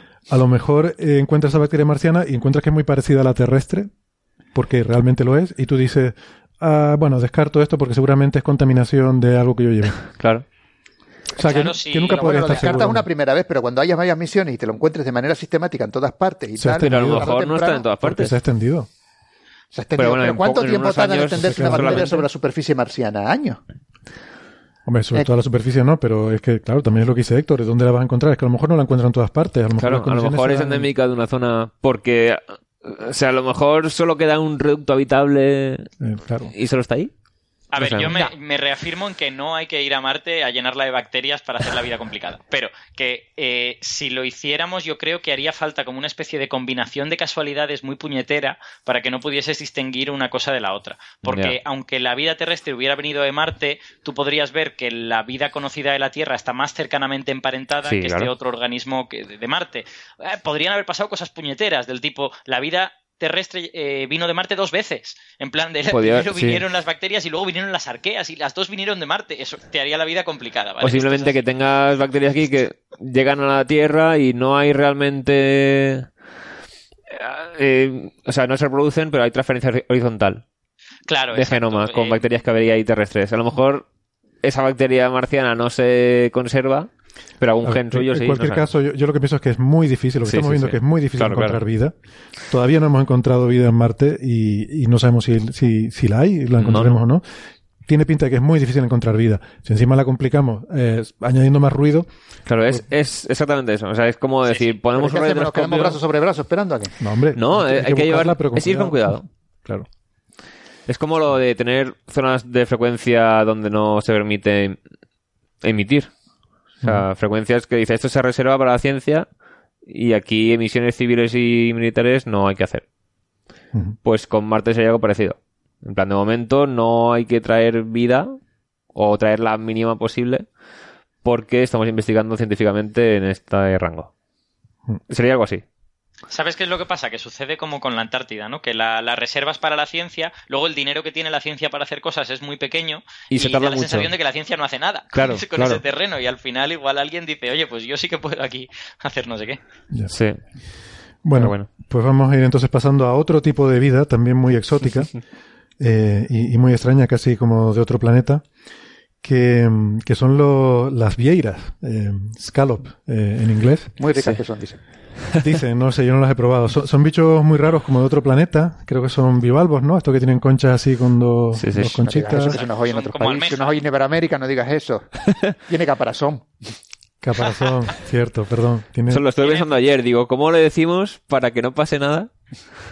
ahora le pondré, Son le pondré como, un pip. como ostras. Son como ostras, exactamente. Son como ostras, pero que tienen ojos. O sea, Sí. tienen montones de ojos. Unos 200 o así, ¿no? Pueden llegar. Sí. Sí, algunas especies sí. Y la gente que se come estas cosas no le da mucho mal rollo. Comerse un Sí, lo que se come es el músculo que abre y cierra las valvas. Bueno, yo prefiero no saber los es- detalles, pero bueno, en cualquier caso. Es que de la vieira tiras casi todo, esa es la pena. Es igual que como cuando verdad comes ternera no "Tenía te sueles más carne de la comerlo". que me he comido. ¿Cómo? Perdona, Alberto. Que cuando, que cuando ves una foto de una vieira de verdad dices, ostras, pero si tenía mucha más carne de la que yo me he comido, ¿no? Porque solo Claro. coges el músculo que abre central, las valvas. cosa- Pero eso lo hacemos con el pollo, la ternera, comemos el músculo. Sí, sí. Y tiene muchas Hombre, más los, cosas. los callos están ricos. Pero que lo que más. Bueno, eh, entonces, los hígados, los hígados, ay, el hígado. dejando de lado los de hierro. aspectos culinarios, porque la verdad es que a mí todos estos bichos con apariencia extraterrestre me interesan más bien poca, más bien poco. Ya lo que te me, me doy, me doy por satisfecho aunque no me puedan comer ellos a mí. Ya eso me... Es como un pacto de no agresión que tengo con ellos, ¿no? Digo, mira, yo no te como y tú a cambio a mí tampoco, pues me da mucho mal rollo todos estos bichos. Entonces, el asunto es el siguiente. Estos bichos tienen unos ojos muy, muy peculiares y muy interesantes, ¿verdad, Alberto? Mm. Alberto, ¿Tienes el mute? ¿Tienes el mute puesto? Tiene mute puesto. Alberto, te Vale, hemos perdido. perdón, perdón, se me había olvidado completamente. Eh, tienen, nada, tienen, tienen, para empezar tienen ojos, lo cual ya es una cosa bastante sorprendente porque al fin y al cabo son almejas. ¿Y quién imagina que una almeja va a tener ojos, no? Pues tienen Entonces, presas. Estas, sea- estas- estos bichos cuando se abren tienen un montón como de carnecica dentro y sacan unos tentaculillos para, para ver qué hay por el agua. Y en esa materia que hay, que se ve eh, cuando abren las, las valvas, ahí hay una especie de cositas redondas que son sus ojos. Y hay de, en algunas especies del orden, en algunas no hay, en otras especies hay decenas y en otras especies hay hasta 100 o 200, ¿vale? Entonces, eh, lo gracioso de estos ojos es no solo que una cosa con dos valvas, una almeja, tiene un montón de ojos, sino que además son de los pocos ojos en la naturaleza que no utilizan lentes, sino que utilizan espejos para ver. Mm. Y esto me parece muy bonito que hablemos de esto en un programa que trata sobre todo astrofísica, porque en realidad se parecen a los telescopios, ¿no? Hay Eso telescopios que solo usan lentes y telescopios que necesitan eh, espejos. Sí, los modernos Son realmente moluscos, son a base de espejos. Son claro. moluscos newtonianos. Moluscos newtonianos, sí. Efectivamente. Sí, porque es el tipo de telescopio newtoniano. Hace referencia Bernabé al tipo de diseño óptico del telescopio Y de hecho usan la ley de Newton para... pro- o sea, para propulsarse. utilizan un chorro de agua para desplazarse. Nadan. O sea, estas- bueno, todos usamos las leyes de Newton para todo, lo, lo sepamos o no. Sí, lo pero aquí directamente acción-reacción para, Sí, para sí. viajar. Propulsión a chorro, ¿no? Sí, sí, sí, sí. Chorro. Entonces, para que, para que la gente que nos escuche se imagine un poco cómo va esto, los que no están familiarizados con cómo funciona un ojo, un ojo pues es una cosa redonda, que por un lado, bueno, redonda, no tiene por qué ser muy redonda, pero suele ser más o menos redonda, eh, que por un lado entra la luz y en algún sitio de su interior tiene una zona que se llama retina, en donde hay unas células que detectan esa luz y luego ya la transmiten al sistema nervioso y a lo que sea. Entonces, toda la pregunta es, ¿cómo consigues que la luz que entra al ojo dé una imagen fiel de lo que hay fuera sobre la retina. Nosotros en nuestros ojos hacemos eso con lentes, ¿no? Tenemos el cristalino, entonces la luz entra, el cristalino lo focaliza y lo focaliza en diferentes sitios de la retina según en qué dirección venía la luz y tú consigues una imagen fiel de la cosa que había, que había en el exterior. Bernabé dice que En mi aproximadamente. caso, Si estamos aquí con hay que poner lentes por todo, el- por todo el camino. hay que poner lentes extra. Pero, pero es eso, que usamos lentes. Sí, sí, sí, sí, Que es pero- la... Mi- Hasta en las gafas usamos lentes. bastante perjudicadas. Vale. Eh, entonces, estas, la cosa es que estos, estos bivalvos, la- las vieiras, utilizan un método diferente que a mí me parece súper divertido. Yo la verdad es que me ha, me ha encantado descubrir esta cosa de las vieiras. Me he quedado como enamorado de- del articulito. Nosotros lo que tenemos es, eh, entra la luz, hay una lente y la retina está al fondo del ojo, como quien dice. Ellas lo tienen en un orden un poco diferente. Entra la luz, tienen una lente, lo que pasa es que es una lente que refracta muy poco, es una lente digamos muy mala, entre comillas. Luego está la retina y al fondo lo que hay es un espejo. Entonces la luz entra, atraviesa la lente y la retina, en la retina supongo que se quedará una parte de la luz desenfocada, rebota en el espejo y el espejo es el que la focaliza para formar la imagen de manera correcta en la retina. ¿No tiene alguna zona transparente, a lo mejor en la retina? Bueno, aquí quiero aclarar que en nuestros ojos la luz primero atraviesa la retina y luego se, o sea, tenemos la retina al revés, mirando hacia atrás. Ah, cierto. sí, sí, sí, sí. Entonces en el ojo nuestro la imagen se proyecta tras haber atravesado la retina y luego la, la retina la, de- la detecta. Por eso en el punto del nervio óptico no vemos nada, porque están los nervios por encima de... O sea, hay una reflexión, espera, yo no lo sabía, No, no. hay una reflexión detrás de la retina. No o sea, sí, sería como donde se proyecta. Es una superficie tras haber atravesado la Sí, o sea, célula es terrestre. Ah, porque la retina, atravesar- la retina es un sustrato y, la, y las células nerviosas están al otro lado de ese sustrato, es lo que quieres decir. O sea, están del lado de donde viene la luz. Vale. O sea, es Sí, como que lo- tenemos... Sobre todo, lo que el problema es que las terminaciones nerviosas que llevan, que llevan la señal visual al cerebro salen hacia, hacia el interior del ojo, no Sí. hacia, no, no salen hacia el cerebro, hacia el interior de la cabeza, sino que van hacia el exterior. Entonces se han de reunir en un punto, que es ese punto ciego, que es por donde entra el cable a la cabeza, como quien dice. Está, está colocado más o menos al revés, sí, en ese Sí, sentido. la evolución es así de aleatoria a veces. Exacto, de hecho hay otros, hay otros animales, eh, invertebrados y tal, que tienen el nervio óptico bien puesto, en ese sentido, Bueno. y no tienen punto ciego. Aquí, por ejemplo, los, los lobos y tal que reflejan tantísima luz del fondo de ojo es eso. O sea, el fondo de ojo refleja muchísima luz y la retina que está delante, Hmm. entonces la detecta mejor. De hecho, en este caso de las vieiras se ha medido experimentalmente eh, Mm. cuánto reflejan la luz los espejos estos que tienen al final y se ha descubierto que hay una, hay una discrepancia del 25% con los modelos. Es decir, hay un modelo que te dice que luz de tal longitud de onda debería reflejarse el 100%, cogen un ojito de vieira, le ponen, le ponen luz y ven cuánta se refleja y se refleja solo el 75%. Hmm. Y asumen que ese 25% de pérdida es porque ha pasado por la retina dos veces. Ah, vale. Ha pasado por la retina a la ida, ha pasado por la retina a la vuelta. Bueno, lo que me, me ha decepcionado mucho es que no tengan secundario. ¿En qué sen- Espejo secundario? Claro, que tengo un Espejo en secundario. en vez de uno tengan dos espejos ya directamente un telescopio newtoniano de verdad con un secundario enfocando y luego y la instrumentación puesta detrás. No, pero aquí tiene, lo que tiene es... Ay, ¿cómo se llama? Prime focus, ¿no? y en los instrumentos foco- en el prime. Un foco primario. sí. Foco primario, Exactamente. los instrumentos en el foco primario. De todas formas, esto, además, hay una segunda conexión con la astronomía, iba a decir astrofísica, pero más bien astronomía, porque eh, muchas veces nos sorprende cuando vamos a mirar estrellas, a veces ves un puntito en el, en el cielo, una estrella débil, y cu- cuando miras desaparece, ¿no? Eh, es porque está- estamos acostumbrados a, a, o sea, a mirar algo, ponerlo en el centro de visión porque nos interesa ver un objeto. Pero cuando es solo un puntito, si tú un puntito lo pones en el centro del campo de visión, acabas en una zona que, que tenemos poca sensibilidad. Si eso es O sea, la la fobia. Sí, la mayor sensibilidad de la retina está alrededor de, esa zona. Si es que eh, en la zona central tenemos una concentración de las células que detectan el color, que son los conos. Y las que detectan luz ahí en plan de color que sea, la va a detectar. Tiene mucha más sensibilidad a luz, no a un color concreto. Entonces eso es... mm, están más por la zona periférica. Entonces, claro, la zona central, cuando hay luz, vemos con mucha más resolución y distinguimos mejor el color.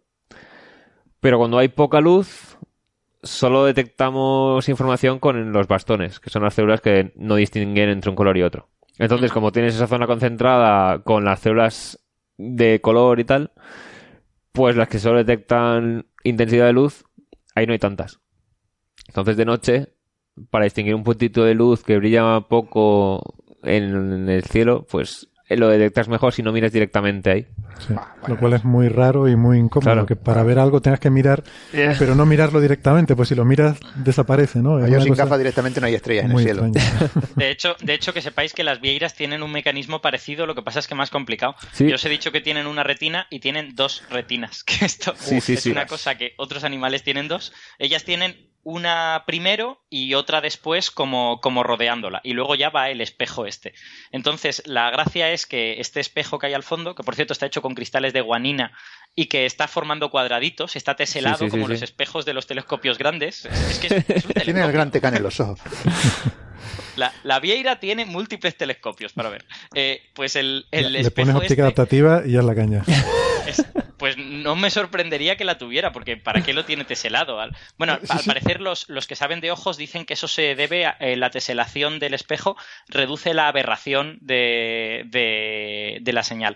Pero yo como no sé lo que es la aberración, no lo he entendido del todo bien. O sea, lo que estoy mirando, o sea, el, el estudio del que estamos hablando hoy, lo interesante era que habían desarrollado una técnica de microscopía que no te deformaba el ojo para poder estudiarlo. Entonces ahí, o sea, lo interesante es cómo haces biológicamente un espejo. Porque no puedes generar cristal o metal ahí en una cosa grande. Y entonces, creo que en cada cuadradito de estos era una célula. Con el cristal de guanina, que guanina es una de las cuatro bases del ADN, Sí, es la, la G. Pues se acumula ese cristal dentro de la célula, como que crece dentro de la célula y son las células, entre ellas, las que se unen Hmm. para mantener todos los cristales unidos y que formen un espejo grande. Es que es la leche. Y digo yo, ¿qué cerebro tiene este bicho para interpretar luego los datos? Eso es lo que no se sabe. Esa es la incógnita. Sí, es que ¿Cómo ven? se sabe que todos estos datos van a un lóbulo, que es el lóbulo lateral de no sé qué, y, y seguramente estará mejor estudiado en otros moluscos, a lo mejor en sepias o algo de esto, pero probablemente en, bivalv- en bivalvos esto no esté nada estudiado. Las aberraciones, eh, Alberto, volviendo al tema anterior, son desviaciones de la óptica paraxial, que es decir, la óptica paraxial es la aproximación básica de la óptica en la que tú asumes Ah. que las lentes son esféricas y entonces eh, Que tan se limpia simplifica, que tan limpia. se simplifican mucho las ecuaciones porque puedes sustituir, eh, es para ángulos pequeños, o sea, básicamente asumes que todo está muy cerca del eje óptico. Eh, sustituyes los senos y los cosenos por el ángulo y hace- haces una serie de aproximaciones matemáticas muy útiles y, bueno, y, y la- y las cosas funcionan muy bien, pero en la práctica el mundo no es así. Eh, en, en el mundo tú observas un campo de visión que es finito, no es solamente un puntito en tu eje óptico, sino que tiene un cierto tamaño. Entonces eso hace que tú no puedas tener, por ejemplo, un enfoque eh, bueno sobre todo un campo de visión, sino típicamente enfocas mejor el centro, peor hacia los Claro. bordes. Hay muchos tipos de aberraciones, ¿no? O sea, según se suelen, bueno, da igual, no, no voy a entrar en más detalles. No, que hay es diferentes, sí, hombre. hay diferentes tipos de aberraciones dependiendo de cuál sea el orden de la desviación respecto a la aproximación de óptica paraxial que tú estás eh, tomando. Y hay aberraciones que tienen que ver con el color, aberraciones cromáticas, otras tienen que ver con el enfoque, otras tienen que ver con que la imagen de un punto, en vez de ser un punto, pues es una mancha que tiene una forma asimétrica. Y entonces, eh, claro, el, no sé muy bien por qué se dice eso de que al ser segmentado puedes corregir aberraciones. Supongo que porque Mo- puedes darle la forma, Puedes Yo mover creo que será por la forma. da- puedes dar la forma que quieras que te ayude a, a enfocar. Es que a compensar. el problema que tenía el Hubble cuando lo lanzaron tenía una aberración. ¿Qué aberración tenía el Hubble? Era, Era coma o astigmatismo. Sí, creo que era coma, me parece. O astigmatismo. ahora no estoy seguro. No sé. Bueno, que no enfocaba bien el puñetero porque se habían, se habían colado a la hora de pulirlo y tuvieron que ponerle una gafa, básicamente. Sí. Pues bueno, estos bichitos parece ser que los, los jodidos pueden eh, eh, mover su- sus cristalitos. Vamos, tienen óptica adaptativa, como decía Héctor. Bueno, o activa. Activa, este perdón, sí. activa, activa, lo siento, La sí, activa, adaptativa activa, adaptativa es a perdón. posteriori.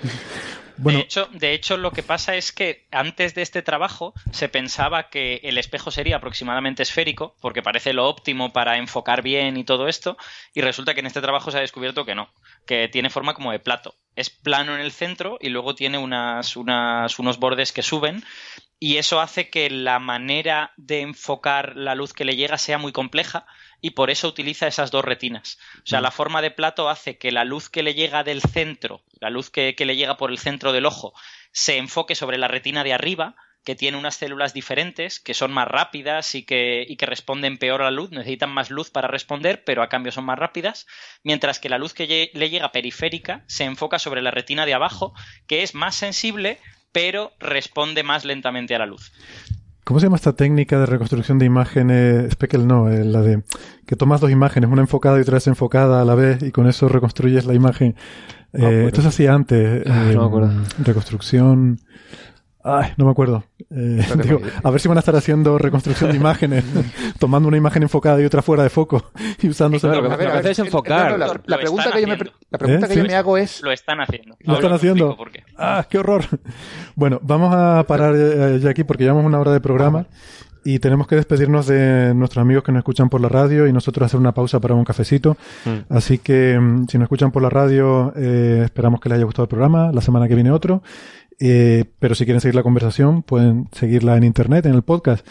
Eh, nosotros eh, tomamos un cafecito y en cinco segundos volvemos. Hasta ahora. Qué rápido.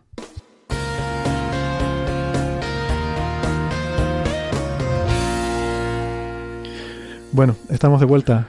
Eh, Alberto, me decías que sí que hacen esta reconstrucción la- las vieiras.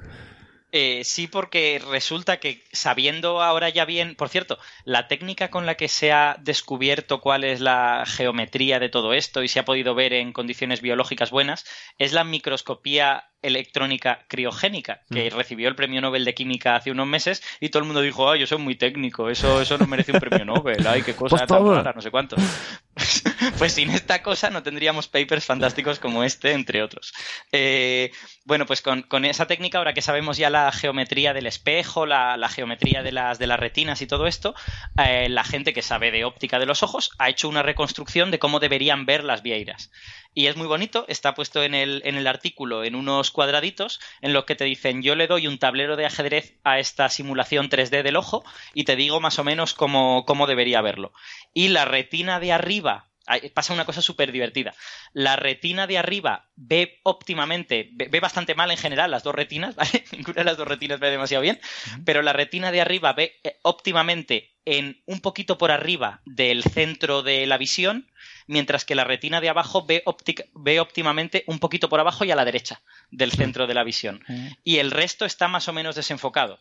Entonces se cree que la vieira utiliza sus 200 ojos para porque cada ojo ve bien un trocito y cuando toda esa información va al, al nódulo este, al, al- al bulbo este eh, cerebral o nervioso que tiene, pues probablemente reconstruya una imagen mucho mejor de todo eso usando toda esa información. Es como si cada ojo viese solo un trocito pequeñín de la imagen, ¿no? Con una de las retinas mirando hacia arriba y otra de las retinas mirando hacia abajo. Y ahora pregunta de ignorante, ¿qué ventaja evolutiva tiene una vieira tener tan tan complicados? La vieira tiene predadores. Sí, bueno, nosotros Entonces- también los teníamos y mira los ojos de Claro, pero que tenemos. las vieiras nadan. Claro, o sea, tienen se que mueve. nadar para huir del predador. Entonces, ver dónde va y por dónde le viene eh, a- el que va a comérsela. Y a las sardinas también. Y Pero mira las los sardinas- ojos de mierda que tienen. Pero esas van en bancos. Tienen defensas distintas. Ah, claro, y tienen tarjeta de crédito. Perdón la tontería. Lo siento, lo Face, siento. face Diversity se llama la técnica de reconstrucción. Lo, lo acabo de Ah, googlear vale, ahora vale. Face Diversity. No sí. sé, o sea, me parece que se ha complicado la vida de la Pero naturaleza tampoco- con la vieira. Mm, si es complicarse la vida, no surge. Porque es un desperdicio de recursos y la naturaleza no es muy. Sí, sí, pero Bueno, hay veces que variantes evolutivas, si no, Sí, si no suponen un perjuicio, No, eh, perjuicio no, pero- permanecen, ¿no? Entonces- Pero hay gente preguntándose. mm, res- o sea, se- no se está claro tampoco si la vieira reconstruye una imagen completa a partir de todos los ojos o simplemente. No, no, claro, no, no, no está nada claro. Esto yo he dicho que es posible. O sea Claro. que el hecho de que cada ojo vea relativamente mal, que solo vea bien un trocito, eh, hace plausible que tenga muchos ojos por eso, ¿no? Pero, pero sí, no se sabe, efectivamente, no se sabe lo que hace con esas señales nerviosas. No, bien, yo creo que fue que la naturaleza fue va- vaga con nosotros, con los ojos que nos dio, ¿eh? que, que ha, sido, eh, ha sido como tiene que ser con la vieira y con los pulpos, por ejemplo, y a nosotros nos ha dado unos ojos de mierda para llegar para tirando para eso. De hecho, la, la- la que no se entiende de las, de las dos retinas es la de abajo. Porque la de arriba tiene sentido con lo que ha dicho Héctor. La de arriba es de respuesta rápida y está mirando hacia arriba, cuando es un bicho que habitualmente está sobre superficies y los depredadores le van a llegar de arriba. La que no se entiende muy bien es porque tiene una retina para mirar hacia abajo y que además es de respuesta lenta.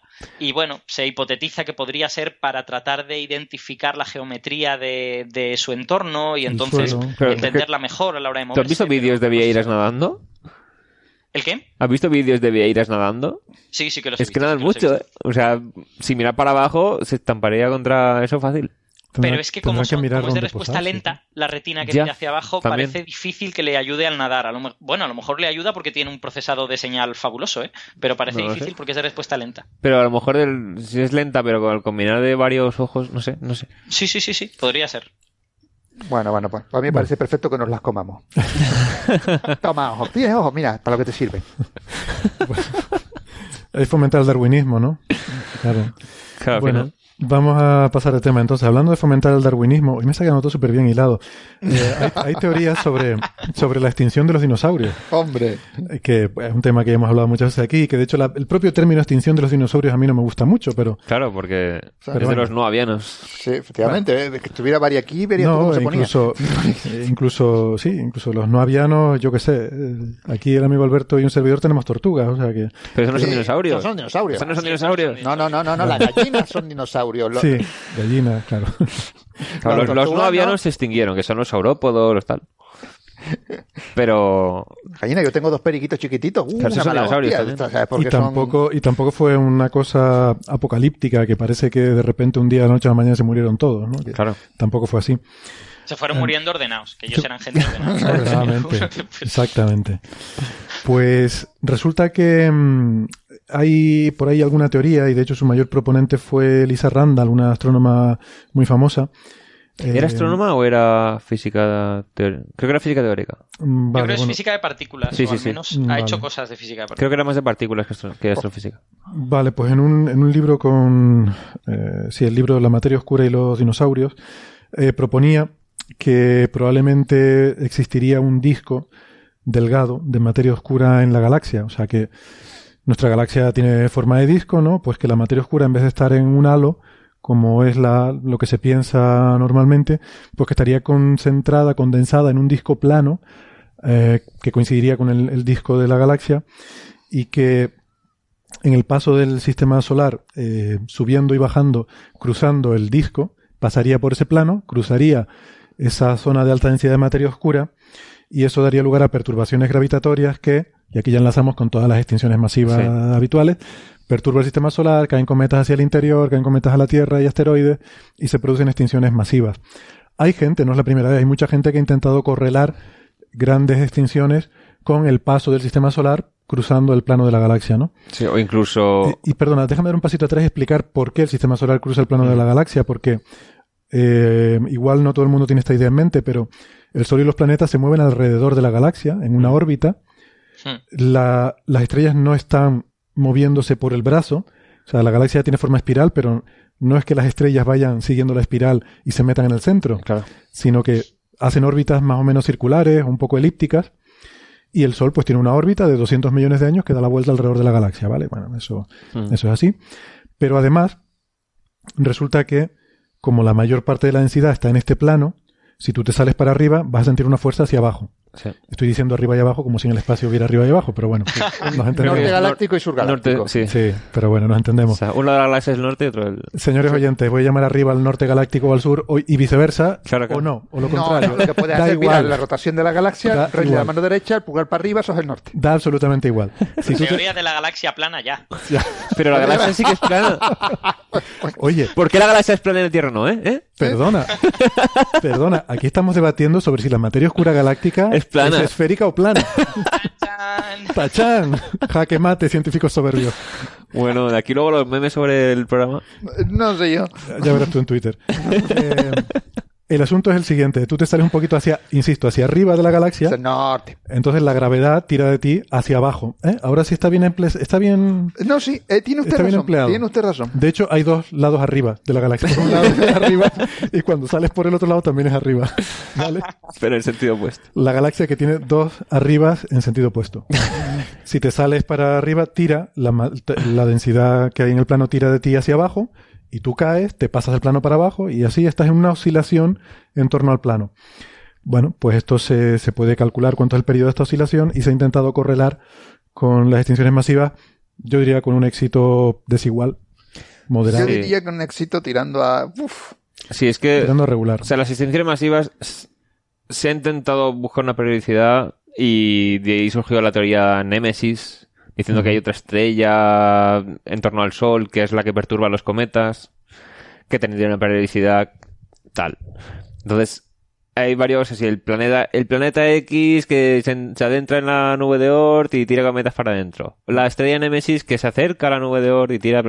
Al final todo es que algo perturba algo Al final, y tira cometas es- para adentro. Básicamente. Pero sin embargo, no todas las extinciones masivas han sido debidas a, a asteroides. La gorda gorda de hace poco, bueno, hace poco, la del final del Pérmico, ¿o es Permiano? Eso se hacen más. Pérmico, Pérmico, pérmico. una- siempre confundo. Eso fue por, por la- las escaleras siberianas, ¿no? Las, las terribles erupciones en la Las zona. Sí. en la zona de, de- de Siberia, que, Sí, pero al final eso puede ser también la materia oscura. O sea, es que el- que es la materia oscura la apunta todo, macho, y encima en forma Ya. de disco. Es que eso me lo va a tener que explicar muy bien, ¿eh? para que yo me lo crea. Esa, esa extinción, Sí, yo- Bernabé, es un follón importante. ¿eh? Últimamente se está afinando con el registro geológico y se ha visto que es una extinción que tuvo lugar a lo largo de 8 millones de años, con al menos Claro. tres frentes de extinción. O sea que es una cosa, es un follón importante. esa Ah, sí, claro, pero yo- una cosa, como dice, como dijo Héctor, el- las cosas no se extinguen de un día para otro, sino llevan un orden.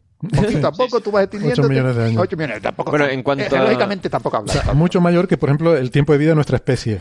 O Pero sea, geológicamente hablando no es tanto. Para hacernos una idea. A lo mejor los humanos conseguimos que haya una extinción dentro del tiempo de vida de nuestra especie. Estamos ahí ya Ah, Ya casi, ¿eh? sería, ya sería un logro. Estamos bueno, y una de las Bueno, ¿no? eh, yo quería ahí. explicar el tema de lo del disco de materia oscura.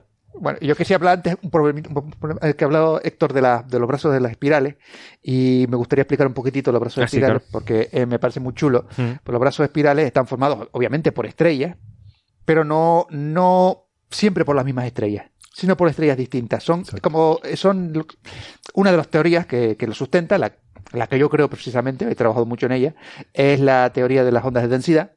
Y es que lo que tú tienes ahí es básicamente un camión gordo que está parando el tráfico y por eso eh, es como si las estrellas fuesen los coches que se van encontrando con el camión. Llega un momento en el que por la, autopista te encuentras con el camión y te tiras detrás del camión un tiempito hasta que consigues adelantarlo. Entonces, si nosotros vemos desde arriba, vemos que el camión siempre lleva detrás una fila de coches, que serían las estrellas. Siempre son distintos esos coches, porque los coches siempre acaban adelantándolo. Pues algo parecido sucede con los brazos espirales. Te encuentras ahí un potencial gravitatorio que te Pero ojo, ojo con esa analogía. No quiere decir que las estrellas vayan despacio cuando entran en el brazo. No quiere decir que entren en el brazo y entonces se pongan a ir despacio, ¿no? O sea, quiero decir que entiendo la analogía y... Es como que se acumulan correcto. se ahí. acumulan, hay Solo una acumulación advertir. ahí, no Hay una acumulación, pero no es que vayan despacio por, por ir ahí. Te- pues, bueno, No, no, que está bien, que quiero decir que la analogía me parece bien, solo quiero hacer esa, ese matiz, ¿no? De que la gente no vaya a quedarse no, la con la cosa idea es bastante incorrecta. más complicada Claro. que eso, pero bueno. Ber- Bernabé, una, una pregunta. ¿Es una acumulación o es que se van formando estrellas a medida que el Son las dos cosas. pasa? Son las dos cosas a la vez, porque ahí tienes también acumulación de gas y ahí, pues claro, tener gas, pues acaban generándose un montón de, de estrellitas mientras estás ahí. O sea, también se generan estrellas, ¡ay! perdón, también se generan estrellas fuera de los brazos, aunque menos. Y- pero ahí, claro, al tener una mayor densidad de cositas, mayor densidad de gas, mayor densidad de estrellas, pues cualquier supernova que te estalle por ahí al lado, pues ya te genera una onda de densidad que acaba pues generándote más, más, más estrellitas y tal y cual. Y de hecho creo que la, de- la densidad en un brazo era como 10% más que en el donde no hay brazo, ¿no? Sí, una cosilla así. ¿no? Es poquito. tampoco. Ah, Lo que pasa es que, claro, como tienes más Es una formación de estrellas- superdensidad, si aplicamos la regla de superluna. Oh, oh. Qué pena que no esté aquí. Bueno, el caso es que, claro, como tienes un poco más de densidad, pero como eso hace que se formen más estrellas ahí, tienes las estrellas más jóvenes que duran poco tiempo acumuladas en donde está el brazo. Mm. Entonces, como son las más brillantes, se ven más. Sí, y tiene también gas, tiene regiones H2, las regiones H2 también se le ven muy bonitas. Claro, entonces las regiones con estrellas más brillantes y nebulosas más brillantes están en donde hay algo más de densidad. Entonces se ven muchísimo más, pero no es que haya muchísima más materia. Vale, vale, vale. O sea, el brillo es mucho más que el 10%, Claro. pero la densidad es solo un 10%. Exactamente. Vale, vale. Efectivamente. O sea, y el color también será más azulado, ¿no? Pues Exactamente. Efectivamente, más tiene de más santo, azul. sí señor. Vale, vale. Bien, bien. Mm. Ya puedes hablar tú de la materia oscura. De la materia oscura que no emite no luz, ni es bonita, ni nada. Nada, es fea. Que no existe, hombre, que no existe. Tú tráeme un cubo materia oscura un día y hablamos. Uf, es que, Vas a tener según, que esperar un poquito para eso. es que, o sea, según de lo que esté hecha, podríamos poner un cubo tal cual y estar lleno de materia oscura.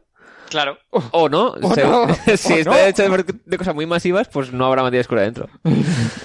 Bueno, el caso es Re- que... Regálale un cubo y dile que el problema es comprobar que está lleno de materia oscura. Claro, No, ahí está el premio Nobel. Claro que está ahí. Efectivamente. Oye, esa sería una buena respuesta. Sí, sí, sí, sí, Aquí sí, está no, tu no, cubo de materia oscura. Bueno, el caso es, ¿por qué pensamos que el halo de materia oscura es esférico mientras que la galaxia es un disco? Eso. Pues resulta que la galaxia está hecha de materia bariónica que interacciona con luz, o sea, tiene su presión interna, tiene rozamiento, entonces eh, acaba girando todo en la dirección donde más rotación había antes. Y el resto, pues va rotando, va frenándose y no tienes mucha materia rotando en todas direcciones, sino en una privilegiada. ¿Qué pasa si tienes un tipo de partícula que no interacciona con prácticamente nada más que con gravedad? Se te va a generar una distribución, pues que con cosas orbitando en todas direcciones, que tiene que ser más esferoidal, no un disco. ¿Qué ocurre? ¿Y si tenemos que la materia oscura no es una partícula sola, sino todo otro tipo de partículas como la bariónica, pero que no interaccionan con la bariónica, sino que en- entre ellas sí. O sea, tienen algún tipo de interacción que harían que entre sí sí que tienen su rozamiento y tal. Entonces sí que podrías tener un disco. Por eso lo de si hay un disco de materia oscura en la galaxia nos daría pistas de que la materia oscura está hecha de más de un tipo de partícula o con sus entre interacciones sí, entre sí. O, o sea, simplemente que habría un tipo de interacción entre partículas de materia oscura y tal. Pero Sería- entonces, Héctor, te- tendrías un problema con las colisiones de cúmulos de galaxias, ¿no? Porque ahí Claro. es- es- sí que se ve que las Mm. nubes de materia oscura aparentemente se atraviesan. Exactamente. Entonces, es como una cosa que dices, si se encuentra base... O sea, a lo mejor esto lo interacciona un poquito, pero lo suficiente como para que en el centro de las distribuciones sí que se acumule un disco. O hay un tipo de partículas de materia oscura que interaccionan entre sí y forman discos, pero la mayor parte eh, se quedan formando una... No lo sabes. Vale. Entonces, si se descubriera un disco de materia oscura, de repente tienes una pista enorme de que la materia oscura sí que tiene interacciones entre sí. Sin embargo, todo apunta a que es una pena, pero parece que no. Siga jugando. Sí, bueno, Es que, claro, tampoco tienes una periodicidad en las extinciones que te haga pensar realmente que, que una periodicidad Claro. clara. Clara, quiero decir. O sea, cada tanto tiempo, eh, y no solo la Tierra, debería tener, yo qué sé, la Luna. Pues hay un aumento de cráteres en la Luna con tal edad con respecto Claro. a los demás. O en- Mira, eso igual es más interesante, ¿no? Claro. Eh, no sé si eso se ha buscado, el buscar eh, No sé. frecuencias. Pero es que tampoco sabemos cuántos habría. Es que la mayor parte de los cráteres de la Luna vienen de hace 3.000 y pico millones. o sea, igual que los que había en la Tierra, pero se borraron. Claro, sí, pero por eso te dices tú, ya, ya que vienen, de que- que la- si, si- si pasa eso y hay una extinción, es porque tiene que haber una cantidad tal de eh, meteoritos por ahí que nos tiene que dar uno sí o sí. Uno o varios. Y si nos da a nosotros uno o varios, pues yo qué sé, seguramente a, Ben- solar a Marte le tienen que dar también. Y, y- y a la Luna probablemente alguno le dará también. O sea, Sí, pero estamos hablando de cosas. El de los dinosaurios fue de 10 kilómetros. Sí, bueno, también es verdad. Entonces, a lo mejor aumenta la probabilidad para que sea muy probable que uno le pegue a la Tierra. Pues en la Luna No, si la Luna no sería le va a pegar, menos. no, claro, claro, pero- Entonces, no, no sé si se vería es algo. que claro, te, te pega uno o ninguno. Claro, a lo mejor 10 aumenta kilómetros, ligeramente. pero 10 kilómetros no es nada. No es nada. No es nada. No es nada. Claro. Bueno, la cuestión es que todo esto sería muy interesante, pero como dice mi tocayo, las observaciones apuntan a que no. Y la, la razón por la que estamos hablando de esto, porque la noticia es que ha salido un, un artículo eh, donde con datos del satélite Gaia, eh, que es un satélite que está haciendo un cartografiado de todas las estrellas de la galaxia de mil millones de estrellas y va a medir todo, todas las posiciones, velocidades, ver exactamente dónde están esas estrellas, cómo se están moviendo, etcétera, para hacer realmente un modelo dinámico muy preciso de la galaxia, ¿no? Mil millones de estrellas vamos a poder tener su dinámica con una precisión muy muy alta. Y parece que la dinámica de estas estrellas nos dice que no hay O sea, que no hay una sobredensidad en lo que En es el plano. centro del plano. Mm. O, o sea, creo que lo descarta que sea mayor de... Creo que era... Era menor de la mitad de lo que haría falta para perturbar la nube de Oort. O algo así salía. O sea que el galaxiplanismo también es una tontería, ¿no? El dark ma- eh, el materia oscura galaxiplanismo. Ostras, Pedrín. Descartado. Ay, materia oscura planismo. No sé. Bueno, hay que buscarle un nombre chulo. Sí. No- Nos lo ponemos como objetivo para el próximo programa. Oscuroplanismo, creo yo. Toma, Oscuroplanismo. es buena, Mola. esa es buena. No, sí, sí, mola, mola. Sí, sí, sí. Oye, ¿el otro lado de la Tierra plana tiene también sus habitantes? A lo que mejor. una pregunta muy buena.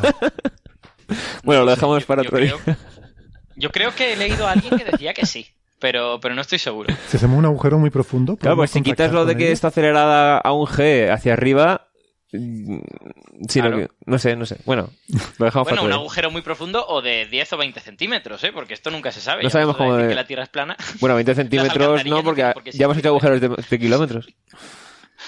Ah, pero eso demuestra que no se puede llegar al centro de la Tierra porque solo has llegado hasta 20 kilómetros. Me he encontrado con gente así en Twitter. Adiós, vale. Bueno. Sal de Twitter. Sí, sí, me lo han Por dicho favor. muchas veces, sí. Hazle un favor a Twitter. Eso ha dolido. eh. Perdón, perdón. Mucho. ¿Sabes lo Que me lo digas tú. Sí. No sé qué pasa hoy. Estamos como al revés, ¿no? Normalmente es Bernabé que se mete conmigo. Pero hoy No, como no, que se las estoy devolviendo todas. Vamos a ver, yo la última vez prometí, no te preocupes, esto ya no me meto más contigo. Tú me dijiste, ah, muchas Ah, sí. gracias, Bernabé y tal. Pero Ve, eso es lo fíjate, que pasaba. Yo, yo venía aquí preparado aquí para la batalla y resulta No, pero a ver, la situación de equilibrio no se acaba cuando tú dejas de meterte con él. Hay que Claro, compensar hay todo que lo anterior. compensar. No, sí, sí, Entonces claro, es como cuando paz. atraviesas el, El disco de la galaxia. La galaxia, estás atravesando el disco de la galaxia. Eh, veo, veo que esto ya no da para más de sí, así que vamos a, vamos a pasar al siguiente tema porque este ya está agotado claramente. Sí, ya queda poquito. Por lo menos este, este, un servidor, está agotado. Mm. Eh, vamos, vamos a hablar de otro tema. Y, y este, este es muy chulo, lo del asteroide, el Ah. asteroide interestelar. Sí. Eh, Ah, de Rama, este te refieres. Rama que nos ha visitado. Oh, le han mua. puesto un nombre mucho más mundano. Y vamos a ver, eh, Mundano, no. Más que Rama. Bueno, Es que tenía que haberse llamado Rama, o sea, ponerle nombre de Se una llama- tontería. Grave error. Como, como Daniel dijo en su blog, todo el mundo sabe que este asteroide se llama Rama y es el único nombre que se puede llamar. Pues sí, sí, sí, sí, Pues sí, ahí sí, sí con- estoy de acuerdo con Daniel. pero no han participado telescopios indios, han sido hawaianos, así que le ponen nombre hawaiano. Bueno, No, al contrario, Lo ha llamado- utilizaron el VLT para luego determinar cosas y... Sí. no, no estoy muy seguro si se dice así, pero lo han llamado Oumuamua, pero es importante, hay un apóstrofe delante del O y he estado, Es- he estado investigando el asunto. No sé Es si el lo O. conoce. El O, sí. Es que hay que hacer una, se, se llama parada glotal, glottal Sí. stop en inglés. Que es una cosa que en español no tenemos, entonces no sé muy bien si hay que hacerlo o no. Pero no nosotros lo hacemos obligados. bastante. No lo hacemos. Es, es un problema que tenemos en español. Conectamos las palabras unas con otras. O sea, el glottal stop es la parada que hay que hacer después Mm. de una palabra antes de la siguiente. Y nosotros la juntamos, pero en otros idiomas no. Claro. Y ese es un problema que tenemos Pero mucho el- los al inicio de la frase creo que sí que lo hacemos. Al inicio de la frase sí. Pero, por ejemplo, es el típico problema cuando un español está hablando de la empresa de Elon Musk. Uno no sabe si está diciendo eh, espacio X, Space X, o está hablando de sexo en el espacio, SpaceX. Oh, Dios. Hola, tío. Porque decimos, Oh, Dios. decimos, lo, lo decimos, lo decimos, no, de- el chiste este no es mío, creo que lo vi en Twitter, no, no recuerdo ahora. La primera vez que lo Sí, digo. nada, pero bacho. Pero no, no es un chiste, es que es verdad, o sea, decimos Es verdad. SpaceX. No, hay que decir SpaceX. Hay una pausa en medio, ¿no? Mm. Esa es la parada glotal. Pero claro, antes de la palabra, yo no entiendo cómo se hace una pausa antes de la parada. eh, o sea, vamos, que lo que no hay que juntar esta palabra con la anterior. O sea, para decir en una frase es. No es Oumuamua. Es Oumuamua. Eso.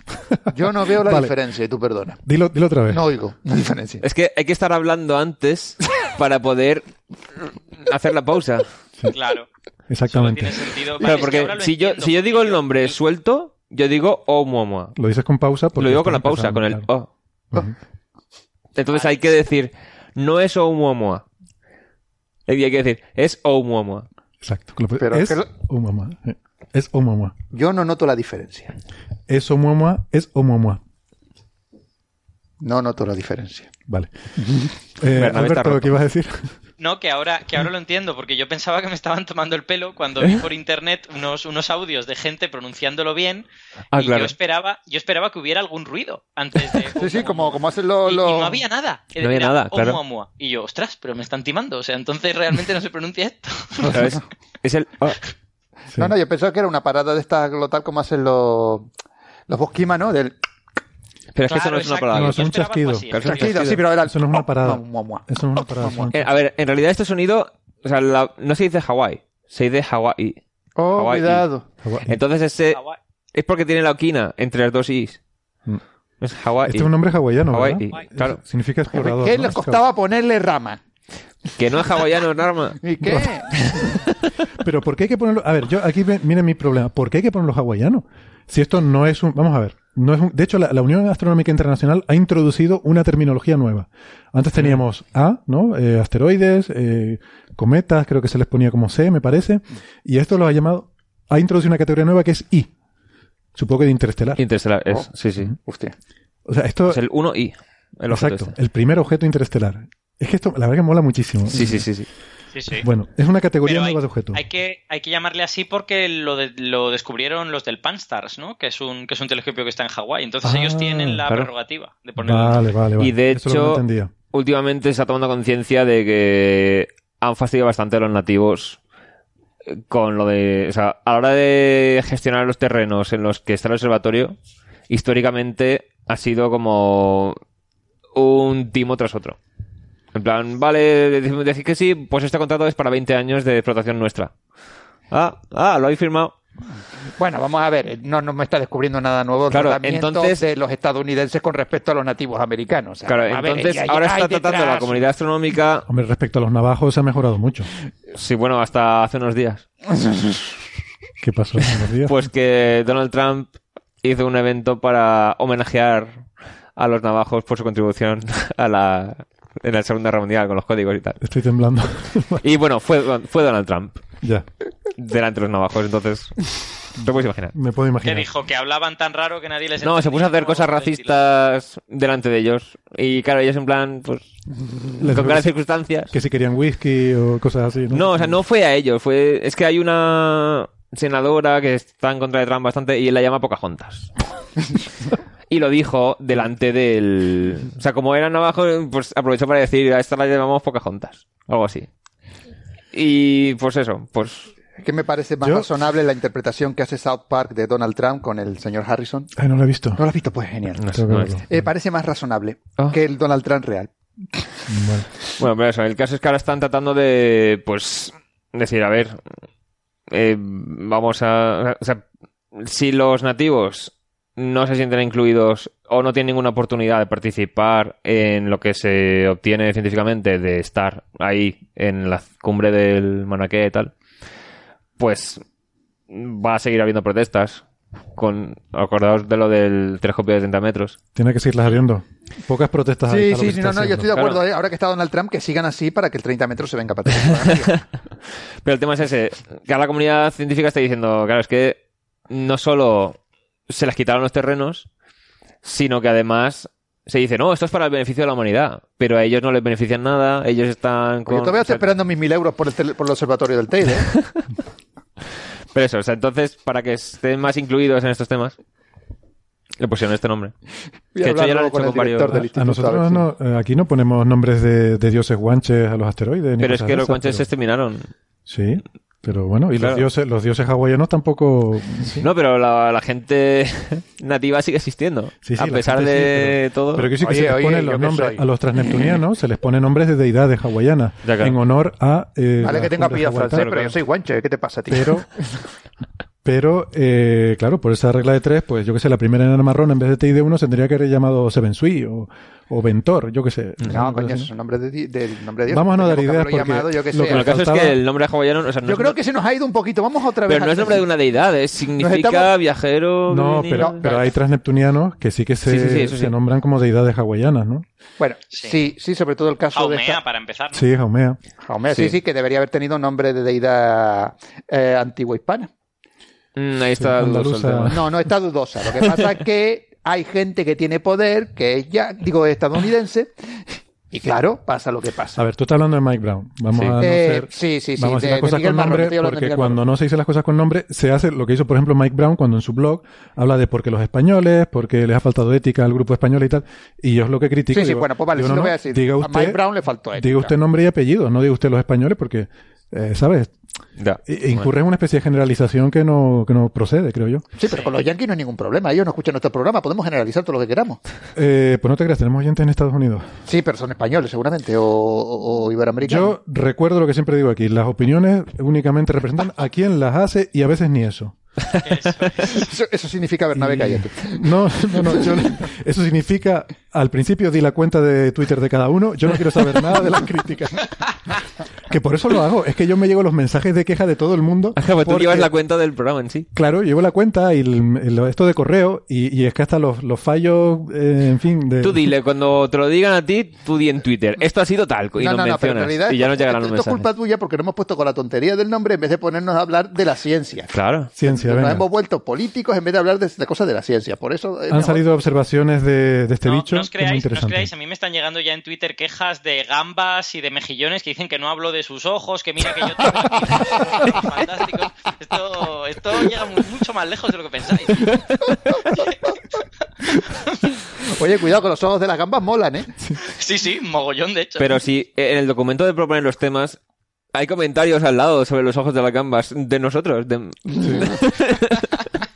Sí, nosotros hacemos comentarios también fuera del programa. Sí, sí. En fin, Pero bueno. volvamos al asteroide interestelar Rama. eh, Vamos a hablar de la ciencia Rama, del, del cacharro, porque es que si no... Que es muy curioso, ¿no? Es, Mm. un bicho muy curioso. Entonces, eh, bueno, han salido, no sé si publicaciones, pero por lo menos en Twitter yo he visto gente que Sí, está poniendo ya cosas publicaciones observaciones. Hay publicaciones ya. Bien, pues, pues ¿qué sabemos? Es muy largo, muy rojo. Esas dos cosas, justamente está- hay inconsistencias, porque el periodo de rotación a uno le sale un valor, estaba entre 6,9 y 8,3 horas. Espera, eh, la gente dirá, ¿por qué está Héctor hablando ahora de periodo de rotación? Ah, es que cuando decimos que es muy largo, se dice que es 10 veces más largo que, que grueso, como, un- Mm. como una forma de puro. Oblongo. Y vemos estas imágenes, parece que se ha observado, vemos estas Ah, imágenes claro, claro. preciosas y tal. No, no se ha observado. Se ha No se ha visto un observado. puntito. O sea, se ha observado. Lo que se ve es un puntito. Y ese puntito vemos cómo varía su brillo. Exactamente. Y en base a esas variaciones de brillo, con unos modelos nos hacemos una idea de cómo puede ser de largo, suponiendo que su eh, reflectividad sea uniforme por toda la superficie, etcétera, etcétera. Entonces todo depende mucho de cómo esté rotando.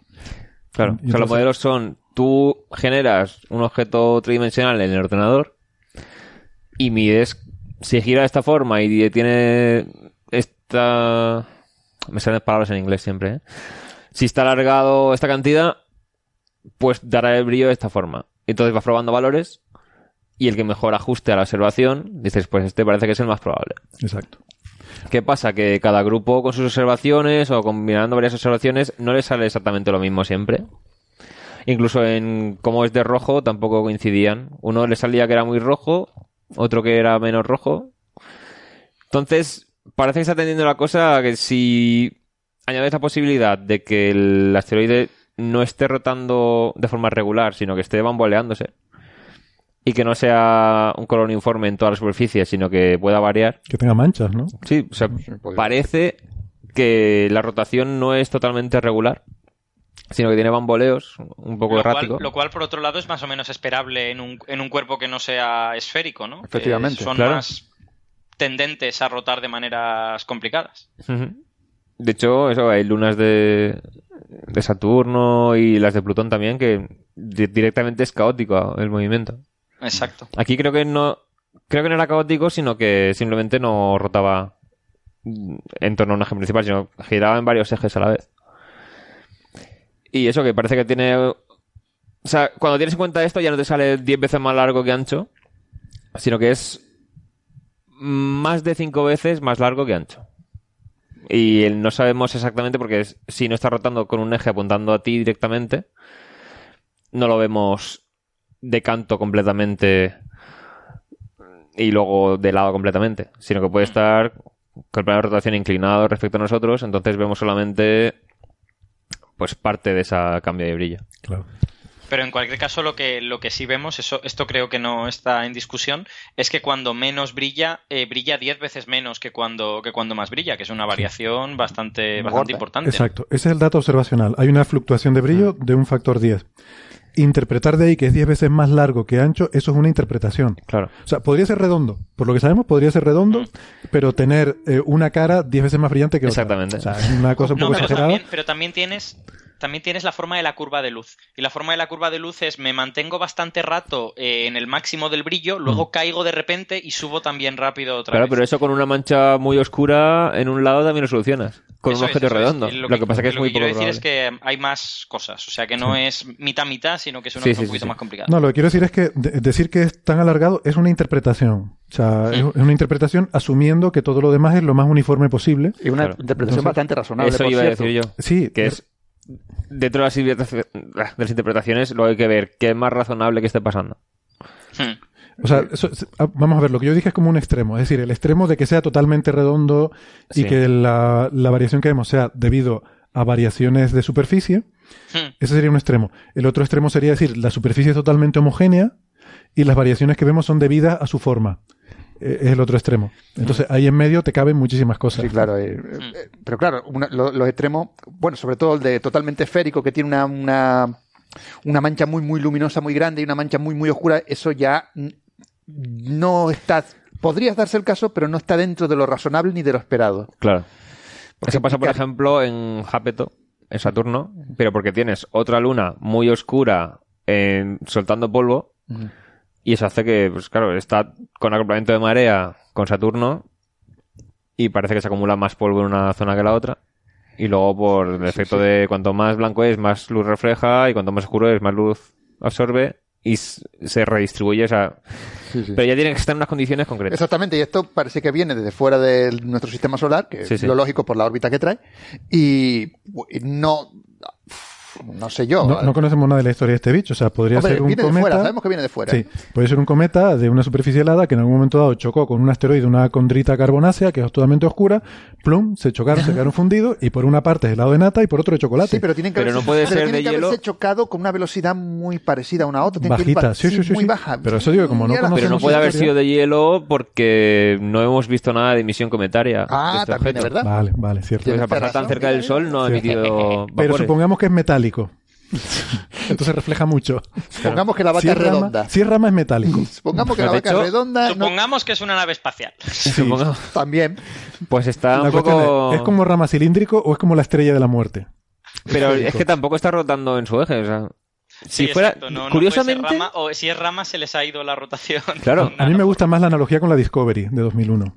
La Sí, que se pone a dar vueltas. Y está ahí dando Ah. vueltas a lo tonto. sí. En 2010, no, o sea... 2000, sí, bueno, la 2000, sí. O sea, Discovery de 2001, pero en, la- en 2010 cuando ya está dando vueltas. Cuando está dando vueltas. sí. Sí, sí, en la película mala, no en la buena. Buah, en la novela... Bueno, y hasta aquí el programa de hoy. Bueno, el caso es que, curiosamente, si rotase como rama, no se vería cambio de brillo. Ya. Porque se estaría- mantendría la forma- respecto al eje largo, ¿no? Claro. Aunque en la novela mide su periodo de rotación porque recibió un impacto de meteorito. Entonces, el- la mancha oscura que queda a veces apunta hacia la Tierra y a veces no. ¿no? O sea, en la novela utilizan fotometría, como la que estamos usando para el asteroide este, para medir el, el periodo de rotación de rama. Qué bueno. Mm. Entonces está todo... Me gusta mucho la novela por esos temas. La parte inicial es métodos que dices, es que los que estamos usando ahora para investigar estos cuerpos. Llega hasta la Asimov vivo y se muere. Arthur Clarke es, Arthur Clarke es un Asimov, no. Arthur Clarke, perdón. Sí, sí, Uy, sí, ¿qué sí. dije? ¿Qué dije? Lo siento, perdón, Arthur Clarke. Es un puñetero genio. Era, era un Claro, puñetero Uy, genio. eh, Llega hasta la Asimov vivo y me oye genial. decir esto y se muere. O te mata, él era más de... Si él era más de matar, ahora que lo pienso. Bueno, venga. Perdón, Entonces, señor, sobre esto, perdón, ser Arthur Clarke. eh, vale, entonces todo esto sobre las observaciones de la forma y tal. El color también parece ser bastante curioso, por lo que veo. No, déjame, Sí. déjame que haga un Ah. comentario más sobre la forma. Comenta, El- comenta. Este, este objeto es un objeto bastante inusual, no solo Mm. porque es un asteroide, y la mayor parte de los modelos predicen que los objetos eyectados de sistemas solares son cometas en su gran mayoría. Resulta que este primero que detectamos es un asteroide. Sí. Eso, eso lo hace inusual o digamos improbable eh, en principio, no esperábamos esto, pero también es inusual para los estándares del sistema solar por esa diferencia de brillo en su rotación. Que Mm. la interpretemos como la interpretemos, en el sistema solar solo hay cinco cuerpos conocidos que, que tengan una diferencia de brillo como esa, de los que de- supongo que habremos estudiado al menos miles, ¿no? No, no sé cuántos, pero, pero muchos. O sea que es un bicho raro, verdaderamente. Sí, sí, sí. O sea, de hecho, o sea, el periodo de rotación que tiene, aunque sea algo de bamboleos, tiene pues entre unas 7 horas, entre, entre casi 7 y 8 y pico. Mm. Eso, unido al verlo tan alargado, hace que se calcula, tiene que tener una densidad más alta de la que tienen los asteroides normales, que suele ser, creo que era 3-4 gramos por centímetro cúbico, ¿no? Algo así. Sí, algo así. Es un poquito menos que la Tierra, ¿no? Claro, luego los cometas y tal tienen en torno a uno, por el ser de hielo principalmente. Y aquí le sale que tiene que tener más de 5 gramos por centímetro cúbico, porque si no, o bien por la rotación tan rápida estaría soltando polvo al espacio por fuerza centrífuga. Hmm. O si estuviera formado por dos objetos que se quedaron unidos y rotando juntos, Se habría separado. ¿no? claro, se habrían separado. O sea, para mantenerse juntos dos objetos así o un objeto grande sin soltar piedras al espacio por lo rápido que rota, tiene que tener una densidad importante. Entonces, se piensa que tendrá más contenido metálico por eso. No, la pena es que lo hemos pillado tarde. Teníamos que haberlo pillado antes. Claro, pero es cuando, o sea, yo esto lo, lo recalco, o sea, lo hemos detectado no porque sea el primero que viene, sino porque es el primero que viene cuando tenemos telescopios así y ha pasado relativamente cerca de la Tierra.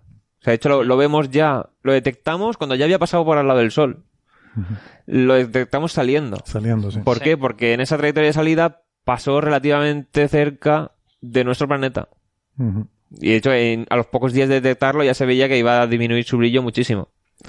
Yo creo que esto, a medida que vayamos teniendo más telescopios grandes de surveys, como Sí. estos que se están haciendo para NEOS, para los objetos peligrosos, Mm. eh, creo que van a, van a enseñarnos más objetos de estos, ¿no? Que pasarán de vez en cuando. De hecho, una cosa importante que está pasando con este es que no tenemos observaciones en infrarrojo más que el más cercano. O sea, si tuviéramos eh, observaciones en infrarrojo del objeto, podríamos ver directamente cuál es su albedo. O sea, no sabemos ahora realmente qué porcentaje de luz refleja. Mm. No sabemos si es muy oscuro y por tanto más grande, o es muy brillante y por tanto más pequeño, con, haciendo que nos llegue la misma luz. Entonces, los telescopios estos para detectar objetos cercanos a la Tierra, en principio serían infrarrojos. Porque si es un objeto oscuro también lo detectas. Claro. Y así puedes romper un poco esa degeneración Claro. entre brillo superficial y forma. Pero por otro lado estarían apuntando sobre todo a la eclíptica. Entonces, Sí. hasta que no cruce la eclíptica no lo vemos. Si cruza la eclíptica entre el telescopio y el Sol, no lo vamos a ver tampoco. Sí.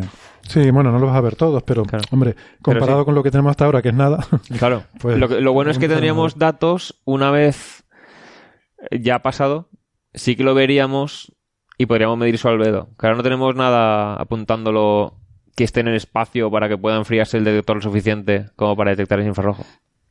ya, Creo que estaba la misión WISE y tal, pero no está ahora ya. en funcionamiento.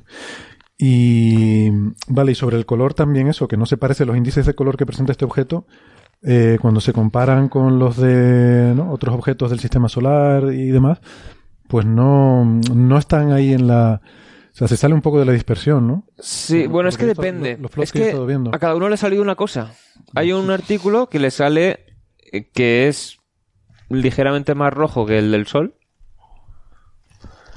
O sea, pero no es, o sea, hay unos que le salía, es un objeto rojísimo, rojísimo. Otros que le sale es tan rojo como los objetos transneptunianos.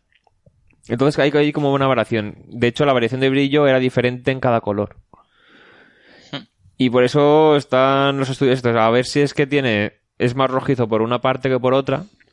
Entonces los cambios de brillo en cada fuente, o sea, en cada filtro, Ya, Pues son de una magnitud u lo otra. haya pillado cada grupo.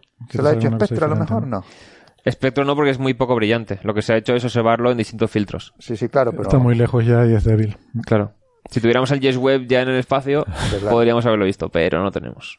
Claro, esa es también la razón de que no lo hayamos podido ver en infrarrojo, supongo, que es Sí. demasiado débil y... Sí, es que es muy tenue. O sea, si tuviéramos el James Webb, se habría visto seguro. Ya. Pero no había suerte.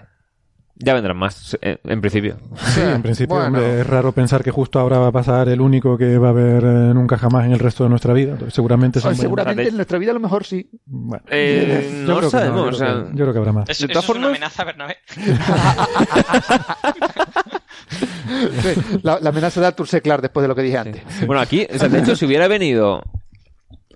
No porque es muy pequeño, ¿no? Pero si hubiera venido directamente y intersecta la órbita terrestre en llegada, hubiera impactado la Tierra sin haberlo detectado previamente. No lo hubiéramos visto. No lo habíamos visto. Pero son. Pero habría que caído en mide el norte, 400. o sea, para el norte. No, en el hemisferio norte. O sea, ¿Sí? sí. A lo mejor pega en Europa. Qué bien. Fue un menudo problema, yo estoy en África. Pero si pega de canto, pega aquí. Bueno, da igual. Este es muy demasiado al sur. Pero eso, que. Es de 400 metros, no de kilómetros. Por eso, o sea, No es súper destructor, pero Pero hubiera, hubiera pegado no, cosas. no, habría hecho, habría hecho pupa. toca en el mar y el tsunami, ríete tú de... Estamos Y el de 600, Tunguska estamos a fue. 400 El de Tunguska tuvo. nada. de Tunguska era de 50 metros así, ¿eh? Sí, pero Tunguska, 50 mira metros. dónde cayó en Sí, sí. Siberia. más- eh, Claro, pero... Tampoco es agujero. Pero pone Se habla de 400 100 metros. O algo por el estilo, pues de ese orden. Quizá algo menos, quizá algo más. ¿Cómo, cómo? 100 metros, quizá algo más, quizá algo menos. No, depende de la composición. no, es que se hizo un cálculo viendo la bola de fuego que se genera en el impacto y tal, y era mucho más pequeño de lo esperado. Ah. Y es como el del Meteor Crater el de Arizona tenía un tamaño parecido, pero era metálico. Pero eso era pues decenas de metros. Pues si tiene como 10 veces más de tamaño al cubo, son mil veces más de energía. o sea, no, no es tan... Ah, No es agradable para que le caiga encima, pero para los demás. Mm, si están a unos cientos de kilómetros tampoco es nada agradable. Yo estoy a mil y pico kilómetros de Europa. Estamos a dos mil y pico kilómetros de Europa, o sea que O tampoco costa. pasa nada. Bueno, eh, entonces declaro el tema eh, como agotado. Sí, sí, estamos hablando ya de esto que está muy agotado el tema. Eh, y pasamos ya, no sé si quieren la última noticia para hoy. Sí. Em, yo la rescato casi porque me hizo gracia el titular de la nota de prensa de la NASA. Ah, sí. Eh, me, me gustó mucho cómo lo, cómo lo describen. Resulta que eh, han descubierto eh, que en la galaxia de Andrómeda, que es esa galaxia el objeto más lejano que podemos ver a simple vista, es la galaxia de Andrómeda, está a dos millones y medio de años luz, pues ahí hay un puntito de eso que están ahí que se pensaba que era un objeto de la galaxia, que resulta que, voy a decirlo otra vez, la galaxia Andrómeda está a dos millones y medio de años luz. Pues eh, este puntito mm, se han dado cuenta ahora de que está a, eh, no sé, miles de millones. de años luz. 2600. 2.600 millones de años luz. 0.2 el Z, una cosa así, ¿no? Sí. O sea, un factor mil, o sea, que está detrás de la galaxia, están lejísimos de la galaxia. 2.600 millones de años luz, distancias casi cosmológicas. Entonces me gusta porque el titular... Bueno, como lógica. Bueno, casi. Casi. Eh, es, un, es un par de agujeros negros, se piensa, ahora entraremos en los detalles, pero el titular dice que un, un par de agujeros negros gigantes hace un fotobombing de la galaxia de Andrómeda. ¿no? Fotobombing es cuando uno se hace una foto y tú pasas por detrás ahí. ¡eh! Sí, exact- exactamente, justo eso. ¿no? Sabotear, sabotear una foto. Vale, yo no sabía qué significaba eso. Por eso Claro, yo es que lo- Es que lo típico Phil cuando... Plate, el Bad Astronomer, él tiende a hacer mucho eso. Entonces hay fotos de gente haciendo esas fotos sonrientes y él sale por detrás con cara rara y ¡eh! Claro. Esto es hacer fotobombing. Lo típico cuando te están haciendo la foto y alguien pasa por detrás y te ponen los cuernos. Sí. Sí, sí, Eso sí, es el sí, típico fotobombing, ¿no? Es arruinar la foto. alguien que está en segundo plano, ¿no? Y Pues esto es un poco así. Es como que están estos aquí arruinando o en segundo plano, saliendo en la foto esta de la galaxia de Nada, Andrómeda. eso pasa por hacer survey sin hacer antes espectro. Bueno, pues venga, ahora cuéntanos los detalles. ¿Qué sabemos de este objeto? Resulta que son dos agujeros negros gigantescos, supermasivos. Que si hubiese sido un espectro. Sin galaxia ni nada. Dos agujeros negros ahí. Mm, hombre, tendrá No, galaxia, lo que pasa es que está... galaxia, lo que pasa es que no se ve. Vale. Claro. Pues es que esa era mi pregunta. ¿y ¿Qué hacen esos dos Es, cosas solitarias? ahí? serán el resultado de una galaxia, o sea, de una colisión galáctica. Y los agujeros negros supermasivos de cada una de ellas han acabado orbitando, pero es que están orbitando cerquísimo uno de otro. Como a 100 unidades astronómicas o por ahí. Cientos de unidades astronómicas. No, Sí, les pero- recuerdo que la, la Voyager 1 estábamos diciendo que está a ciento ¿no? Eh, Exacto. y pico unidades astronómicas, o no Eh, recuerdo. Sí, no, 100, 130 dijimos. 130, sí. Vale, yo sé que está a 17 horas luz o así, pero en unidades astronómicas no me acuerdo cuánto es. Bueno, da igual. Da igual, la cuestión es que estamos hablando de distancias de, de eso, de Claro. unos, del sistema solar, Sí, vamos, sí, de sí, escala sí, del sí, sistema sí. solar. Pero esperad, esperad un momentito. Decís que. Es, es que yo este dato no lo, no lo había leído. Decís que está a del orden de 100 unidades astronómicas, pero el periodo de rotación del sistema es 80 días, si no recuerdo mal. Sí, creo que sí. Eso quiere decir que se está moviendo súper rápido. O sea, quiero decir. Es que son eh, supermasivos. Plutón tarda 200 y pico años en dar una vuelta al Sol y está a 30 unidades. Sí, pero Estos son 200. el Sol tiene una masa solar y la masa combinada de esos dos agujeros negros son 200 millones de masas solares. La leche de... Vamos, Los agujeros que negros supermasivos son muy yo- masivos. Si yo soy la gente del LIGO, estaría muy pendiente de eso. No, No, Mira, precisamente como tardan 80 días, Ah. las ondas gravitacionales que se generan son con un periodo de 80 días. Entonces, Ah. esas frecuencias no se pueden detectar. Pero No, pero- parece que con LISA... pero que- aunque, o sea, No, con cuando se fusionen, eh, aunque cuando vaya más rápido y tal, no, no son, estas frecuencias no son accesibles. Sí, son demasiado baja frecuencia porque son muy grandes. Son muy grandes. O sea, los agujeros negros de masa estelar se pueden acercar muchísimo uno al otro porque son muy pequeñitos. Entonces, claro, cada vez giran más rápido. Pero estos antes de haber llegado tan cerca ya se Ya, han sí, tocado. sí, sí, ya se han- Sí. Sin embargo, hay otra forma de medir ondas gravitacionales que se llama el pulsar timing. Tú mires, mides el periodo de rotación de un montón de pulsares. Eso nos lo preguntó un oyente en Twitter el otro día. Así Sí. que explícalo Ah, y pues así aprovechamos. Básicamente, tú estás midiendo a qué velocidad rotan estos pulsares están monitorizándolos y si pasa una onda gravitacional, pues te cambiará, el- al pasar por esos pulsares, te cambiará el periodo de rotación ligeramente. Y claro, al medir cuándo ocurre eso en cada pulsar, pues como se podrá ver más o menos cuándo ha llegado la onda a cada uno de los pulsares. Es que los pulsares hay que decir que, claro, son milisegundos, son un reloj extre- extremadamente Bueno, hay algunos, o sea, hay de distintas rotaciones. Suele ser fracciones de segundo, pero si después de convertirse en pulsar la estrella se ha puesto a tragar materia de una estrella compañera, entonces es cuando se acelera la rotación. O sea, el del cangrejo creo que era menos Cangrejos son milisegundos. creo, ¿no? milisegundos, seguro. Que- No lo sé, creo recordar. Es pero- que sé que hay unos de fracciones de segundo. La gente se dará cuenta que aquí hablamos totalmente indocumentados. o sea, Ah, yo me lo comenté. pero a mí me Yo me acabo de enterar de la distancia entre los agujeros negros. Ay, ay. Es que son muchos temas, claro. pero a mí me suena a milisegundos lo de los... eh, tampoco nadie dijo que íbamos a hablar del pulsar del cangrejo, pero bueno. ya, bueno, pero yo sé que hay pulsares que son fracciones de segundo en plan ta, ta, ta, ta, ta, Sí. pero una vez que han, después de ser pulsares han tragado materia, como primero se forma el disco de acreción y tal, le da mucho momento angular. Un momento angular, sí. Entonces es- ahí es cuando se aceleran a milisegundos. De hecho, pueden pasar las dos cosas, ¿no? Pues también luego pueden sufrir frenado magnético, Sí. que les haga perder el momento no angular es también. mentira. ¿Qué? Es, Nah, es una vieja historia que tenemos. ya, un día te la cuento. Vamos a pasar imanes a su disco duro a ver qué pasa. pero Pues, sí, Que- entonces... Que, puede haber de las dos cosas, sí, pero vamos, que tú cuando ves un pulsar, pues típicamente tiene una velocidad muy, rápida de giro y eso, eh, eh, vamos, es una constante, o sea, es casi... Ah, bueno, 33 milisegundos es 30 veces por segundo. Es que claro, si mides milisegundos puede tener 100 milisegundos, son milisegundos. Pero, Ah, bueno. pero son... mí que- y a mí que no- 10.000 millones de milisegundos. Claro, entonces el del cangrejo tiene 3 centésimas de segundo. Tres el centésimos de segundo, sí, bueno, para mí es Pero- un milisegundo. Vale. Por no bajarse de la, por no 30, bajarse la bueno. burra. Pero eso, No, que... Pero bueno, explica, explica por qué recuerdo lo de los milisegundos. Vale, tampoco igual. Claro, es que es un- muy rápido. Lo bueno que tienen es que, Pero claro, queda un poco igual, que es, una, que, que es un ritmo, es como un reloj. O sea, Sí. el- el- ¿sabes? El periodo que sea, pero es ese siempre, ¿no? claro, tienes un objeto Entonces- más masivo que el Sol con un radio de unos 10 kilómetros. Entonces, la inercia que tiene eso cuesta mucho cambiar el periodo de rotación. Entonces, Y podrá haber cambios, pero lentos, como dices tú, porque va acretando material, lo que sea, pero son cambios Claro. lentos. La cuestión es que si tú te pones a medir eso, mm, vamos, tiene una precisión mejor que cualquier reloj. claro, Y, y entonces eso te permite utilizarlo para, para detectar ondas gravitacionales que tengan frecuencias comparables o mayores. ¿no? De hecho, los primeros planetas extrasolares se detectaron en torno a un pulsar. Midiendo la frecuencia del pulsar, que no teníamos todavía la tecnología para medir la velocidad radial de una estrella con tanta precisión, pero el pulsar nos va dando pulsos de radio, que simplemente lo graficas, qué intensidad de radio te viene, o sea, no tienes ni que sacar ahí buena calidad del espectro ni nada, te lo va, te lo da directo. Entonces, claro, un planetita en torno a una estrella de masa solar es muy poquita variación, pero es más fácil de medir cuando puedes graficar la señal de radio en una hoja Eso no fácilmente. sabía. El verbo graficar me produce dolor. Graficar, graficar. Pues anda que displayar, que lo uso yo cada dos por tres. Ah, displayar.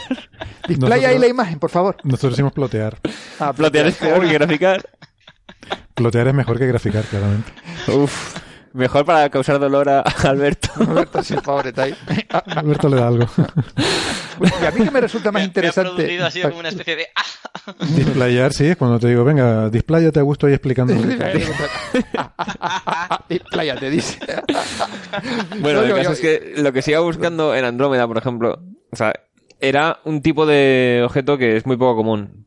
Eh, claro, cuando tenemos un sistema binario de estrellas y las dos son masivas, pues primero la más masiva suele morir antes, se convierte en agujero negro o estrella de neutrones, y luego la otra se volverá gigante roja también, y entonces puede caer materia de esta gigante roja al agujero negro o estrella de neutrones. ¿Qué pasa? La gigante roja va a durar poco tiempo como gigante roja. Entonces, creo que todavía no se ha encontrado ninguno, ningún sistema así que sea gigante roja con agujero negro o estrella de neutrones acretando materia. Entonces hicieron una búsqueda de los objetos detectados y se pensó que este podía ser uno de esos. Y fue cuando fueron a estudiarlo mejor, cuando ya sacaron un espectro, que vieron que esto tiene un corrimiento al rojo brutal. Sí, sí, se ve la, la línea de H-alfa y preciosa a los 8000 Armstrong. Claro. Entonces lo midieron con el telescopio Chandra, que es de rayos X, porque si hay un neutrones o agujero negro a materia, emite este tipo de radiación. Pero eso, o sea, ahí fue cuando se vio que este objeto no era un sistema binario de estrellas. De, de todas maneras, tampoco les ajustaba ningún set bien antes, creo, ¿no? O sea, hicieron cosas y no les ajustaban bien, las, le daban cosas, resultados raros al hacer los ajustes con, con, los, Sí, es que- con los distintos espectros que tenían. O sea, bueno, como digo No. yo, eso pasa por ponerse a hacer cosas antes de tener el espectro. Pero las ciencias se hace así. Sí, yo no, tengo, ay, mira la fotometría, qué chula. Esto es una estrella de. Claro, es que además roja tenía, con neutrones. es que además tenía eclipses y tal, o sea, tenía variaciones de brillo que corresponderían a, pues está pasando por delante. Le pon una rendija y es un espectro, muchacho, para ver lo que estás mirando. Pero que hacer espectro es difícil, ya lo hemos dicho, ya lo hemos dicho con el asteroide, que si brilla poco. ¿Qué coño difícil? Te vas ahí al, al, al, al GTC directamente, le pones la, la rendija y eso, eh, qué sé, en dos Pero el noches GTC está apagado todavía, ¿no? No, no está funcionando el de Stano City. Oye, una cosa, volviendo, volviendo al fotobombing, eh, otro dato que me pareció interesante es que el tiempo que falta para la fusión eh, es relativamente poco, creo que eran Ah, no, siglos, sí, sí. ¿no? unos siglos, ¿no? Era entre siglos 300 y... años o... Ah, bueno, claro, dependiendo del margen, Claro, era entre de 300 masa. años así o 300.000 o así. Pero a escala cósmica es muy poco. es muy poquito, sí. Sí, claro, como, como los, los milisegundos de Héctor antes. Sí, sí. No, pero, lo o que pasa es que tiene, tiene variación porque no se sabe la masa individual, se sabe la conjunta, pero no la individual de los dos agujeros negros. Exactamente. Y en función de eso va a cambiar, eh, va a cambiar un factor mil, básicamente. Claro, pero que las colisiones galácticas duran miles de millones de años. Sí, sí, por eso. Y que O sea, que puedes hablar de algo negros. cosmológico en escalas de siglos, Sí, sí, sí. ya un... Y se han ido acercando por emisión de ondas gravitacionales seguramente mm, unos a otros y ahora están ya muy cerca. Y eso que... se acabarán fusionando entre Eso, poco. eso, eso significa que cuando tengamos algún eh, primer experimento de pulsar timing, este señor se convierte en un objetivo prioritario porque Seguro. sabemos que está ahí y tal, o está Hay que esperar unos siglos mínimo. Pero es como la Betelgeuse, dice, puede explotar en cualquier momento de aquí a un millón de años. Todas las noches que la veo digo, a ver si... A ver si esta noche que no te pille mirando por si acaso. No, si es- está lejos. está lejos, sí. Pero, Como ya, hemos cagado, como ya hemos cagado con la masa, no vamos a reír. pero, No. pero no, si esto está emitiendo ondas gravitacionales y conseguimos hacer bien lo de los Ah, de pulsares pulsar timing, sí. procesi- precisión, pues igual sí que podríamos medirlo. Lo que pasa es que tan Sí. lejos no sé cómo será la intensidad. Claro, claro, esa es la historia. Porque hay que mover un pulsar. Ya. Hay, Entonces- que, hay que perturbar el reloj de un pulsar. Claro. Entonces no sé cómo será la intensidad de estas ondas gravitacionales en cuanto Es que a... fíjate, las, las de LIGO, por ejemplo, aquí hay un tema interesante. Las de LIGO, lo que medimos es la, o sea, la variación del espacio. Medimos la variación de longitud del brazo del interferómetro. Sí. En el caso del en- pulsar, veríamos las dos cosas. Quiero decir, por una parte, hay una perturbación en la distancia del pulsar a nosotros, y por otra parte, hay una perturbación en el, el timing del pulsar. Sí, pero de hecho creo que Francis escribió un post diciendo que lo de la longitud del brazo es tan pequeño comparado con la variación temporal debido ¿Ah, sí? a la onda gravitacional que lo que se mide realmente es la diferencia de tiempo que produce el paso de la onda. Ah, vale, vale. Francis B. Lo, lo había entendido. Sí, es que Francis escribió un post a posta diciendo eso, que era muchísimos órdenes de magnitud menor la variación espacial. Qué pena que no está aquí, porque si no, Héctor se habría llevado una bronca. Sí. Yo, yo recuerdo, yo recuerdo que lo hablé con él, me parece que fue hace ya un año en, en Naucas, en Naucas eh, del año 2016, Ajá. y ella me decía que sí, que no estaba de acuerdo, que, que él pensaba que el tiempo era más importante y que además el interferómetro del LIGO es un Fabry Pegot y no es lo mismo que un Michelson Morley, y que eso también era importante, pero no entendí exactamente cuál era la diferencia entre uno y otro. Vale, vale. Pues, pues nada, saludos a Francis y a la próxima vez que venga le, le pediremos que nos lo explique. Le pido disculpas por el, No, por el sí, error. cuando lo diga nos lo así dirá como- por Así Twitter. es como se explica. ¿eh? Sí, sí, no Cuando lo diga nos lo dirá por Twitter. Sí, sí, sí. Por supuesto. Sí, sí, de hecho Pero- yo lo explicaba así un montón de veces, ¿eh? pero Pero Sí, se es que- explica, o sea, la propia página de, de LIGO, eh, ellos te lo explican así, con la medida de la distancia. Vale, él tiempo- escribió el post por la eso. misma cosa, hombre. Sí, al final es eso, exactamente. Pero Pero él lo explicó, él escribió el post por eso, porque todo el mundo estaba hablando del cambio de longitud menor que un núcleo atómico y tal. mm, y el tiempo es más Y parece que era el tiempo lo que se medía realmente. Ah, vale, vale, pues eso es interesante. Eso, bueno, Hmm. un, detalle curioso. Bien, bien. Claro, tú luego tiempo- cuando, cuando haces los cálculos se hace con todo, se hace teniéndolo todo en cuenta, Claro. ¿no? Pero luego a la hora de explicarlo, pues parece como que, igual que es más sencillo entender eso. Sí, yo creo que sí. Sí, porque además tienes la imagen física del, del interferómetro, ves Claro. los brazos y puedes, puedes decir cosas sobre ellos. Eh, Es más fácil, creo yo. Se mueven las ondas horizontalmente y cuando coinciden los valles y tal se amplifican y cuando no se cancelan. Sí. Interferometría. Y ya que has, eh, Alberto, mm, pronunciado también lo del Fabry Perrault, no sé si, Uy, no sé si bonito. sabes que según, según en qué sitio de Francia, eso estaría mal pronunciado, porque hay sitios, hay sitios donde se dice Perrault Fabry. Oh, Oh, Y se enfadan mucho. ¿Por qué? Que era de allí Porque el el- orden de los factores. sí, sí, sí. Vamos, recuerdo con colegas franceses haber tenido esa conversación que me, me explicaban eso, ¿no? Que en algunos sitios dicen pero Fabri. Vaya, Es muy bueno, divertido. pues, pues muy bien, yo lo digo en orden alfabético. Yo- es la- es- Ah, ah, mira, mira, buena solución. Está bien, bien pensado. Esto Eso es lo ahora que hacemos me- los físicos de partículas para no, para no discutir, ¿eh? No os creáis. O sea, los, los papers de física de partículas No. no, tienen primer autor. Se, A se ti- firman por orden alfabético porque si no la gente discutía demasiado. Exacto, y tú vas a reivindicar eso, señor Alberto Aparici. Sí, ¿verdad? claro. Bueno, es verdad, es verdad. verdad. Cacho en la mar salada. Anda, que no tiene morro ni nada. Me la quería colar. Anda. Pero ponte tú a ordenar, o sea, tardarías. La lista de autores de este programa lo voy a poner en orden alfabético. Pero tú imagínate una lista de correos con los 5.000 autores del paper aquel famoso. La discusión, la discusión para ver quién va primero. A ver, ¿quién escribió el paper? Él va primero. Punto pelota. Y luego, pero luego el resto en qué orden lo pones. Son Que 5.000. salga de lo cual que escribe primero. Y perdón lo que acabo de decir. Al que le dé la gana, el que va primero. Eso, eso que tú acabas de decir, Bernabé, que a mí me parece tan razonable, y yo te puedo garantizar que hay personas a las que, que no estarían nada de acuerdo. No, contigo, que no estoy nada de acuerdo, pero si el paper lo escribo yo, se van a fastidiar todos los demás. Escríbelo tú si quieres. Uy, es bueno. que, bueno, en fin, no empecemos a hablar de egos, que, que este programa queremos acabarlo bien. Pero de hecho, o sea, yo me he encontrado gente que pensaba que en toda la física se hacía lo de alfabético. Porque eran de este campo. Sí, es que es eso. O sea, claro, pero en astrofísica los papers no son de tanta gente, a no ser que sea un survey grande. Sí, Algunos sí, otros no. Y de hecho, mis amigos, mis amigos biólogos piensan que esto de firmar por orden alfabético es una aberración, que no Claro. tienes ni idea de quién ha hecho el trabajo realmente. Claro, claro. Por- Exactamente. Y, y tienen un punto, ¿eh? Yo creo que tienen bastante No, razón. no, no, tienen mucha razón. No, yo creo que todo, dependiendo del trabajo, o sea, todo tiene su cosa. Si vas a poner, por ejemplo, yo que sé, el descubrimiento del bosón de Higgs, pues yo que sé, ahí tendrá que ir, los 8.000 autores tendrán que ir en orden alfabético porque pff, al fin y al cabo es una industria eso prácticamente, ¿no? En, en algún Luego- paper de astrofísica de los que estado mirando para este programa, de hecho, he visto que al final ponían un parrafito muy pequeño diciendo qué autor había hecho qué. Oh, Eso es una recomendación. Cuando hubo los escándalos estos de, mm, de ah, este tío en los laboratorios Bell que publicaba 60 artículos todos los años, 14 Natures, 28 Oh. Sciences, no sé qué, y luego se descubrió que se inventaba todo, copiaba párrafos de un lado a otro y tal, todo el mundo empezó a decir, los coautores, decían, ah, yo no sabía nada. Ah. Y tú dices, pero vamos a ver, usted no es coautor de este paper. Sí, pero no, lo hacía todo él. Entonces, ¿por qué firma usted el paper si lo hacía todo él?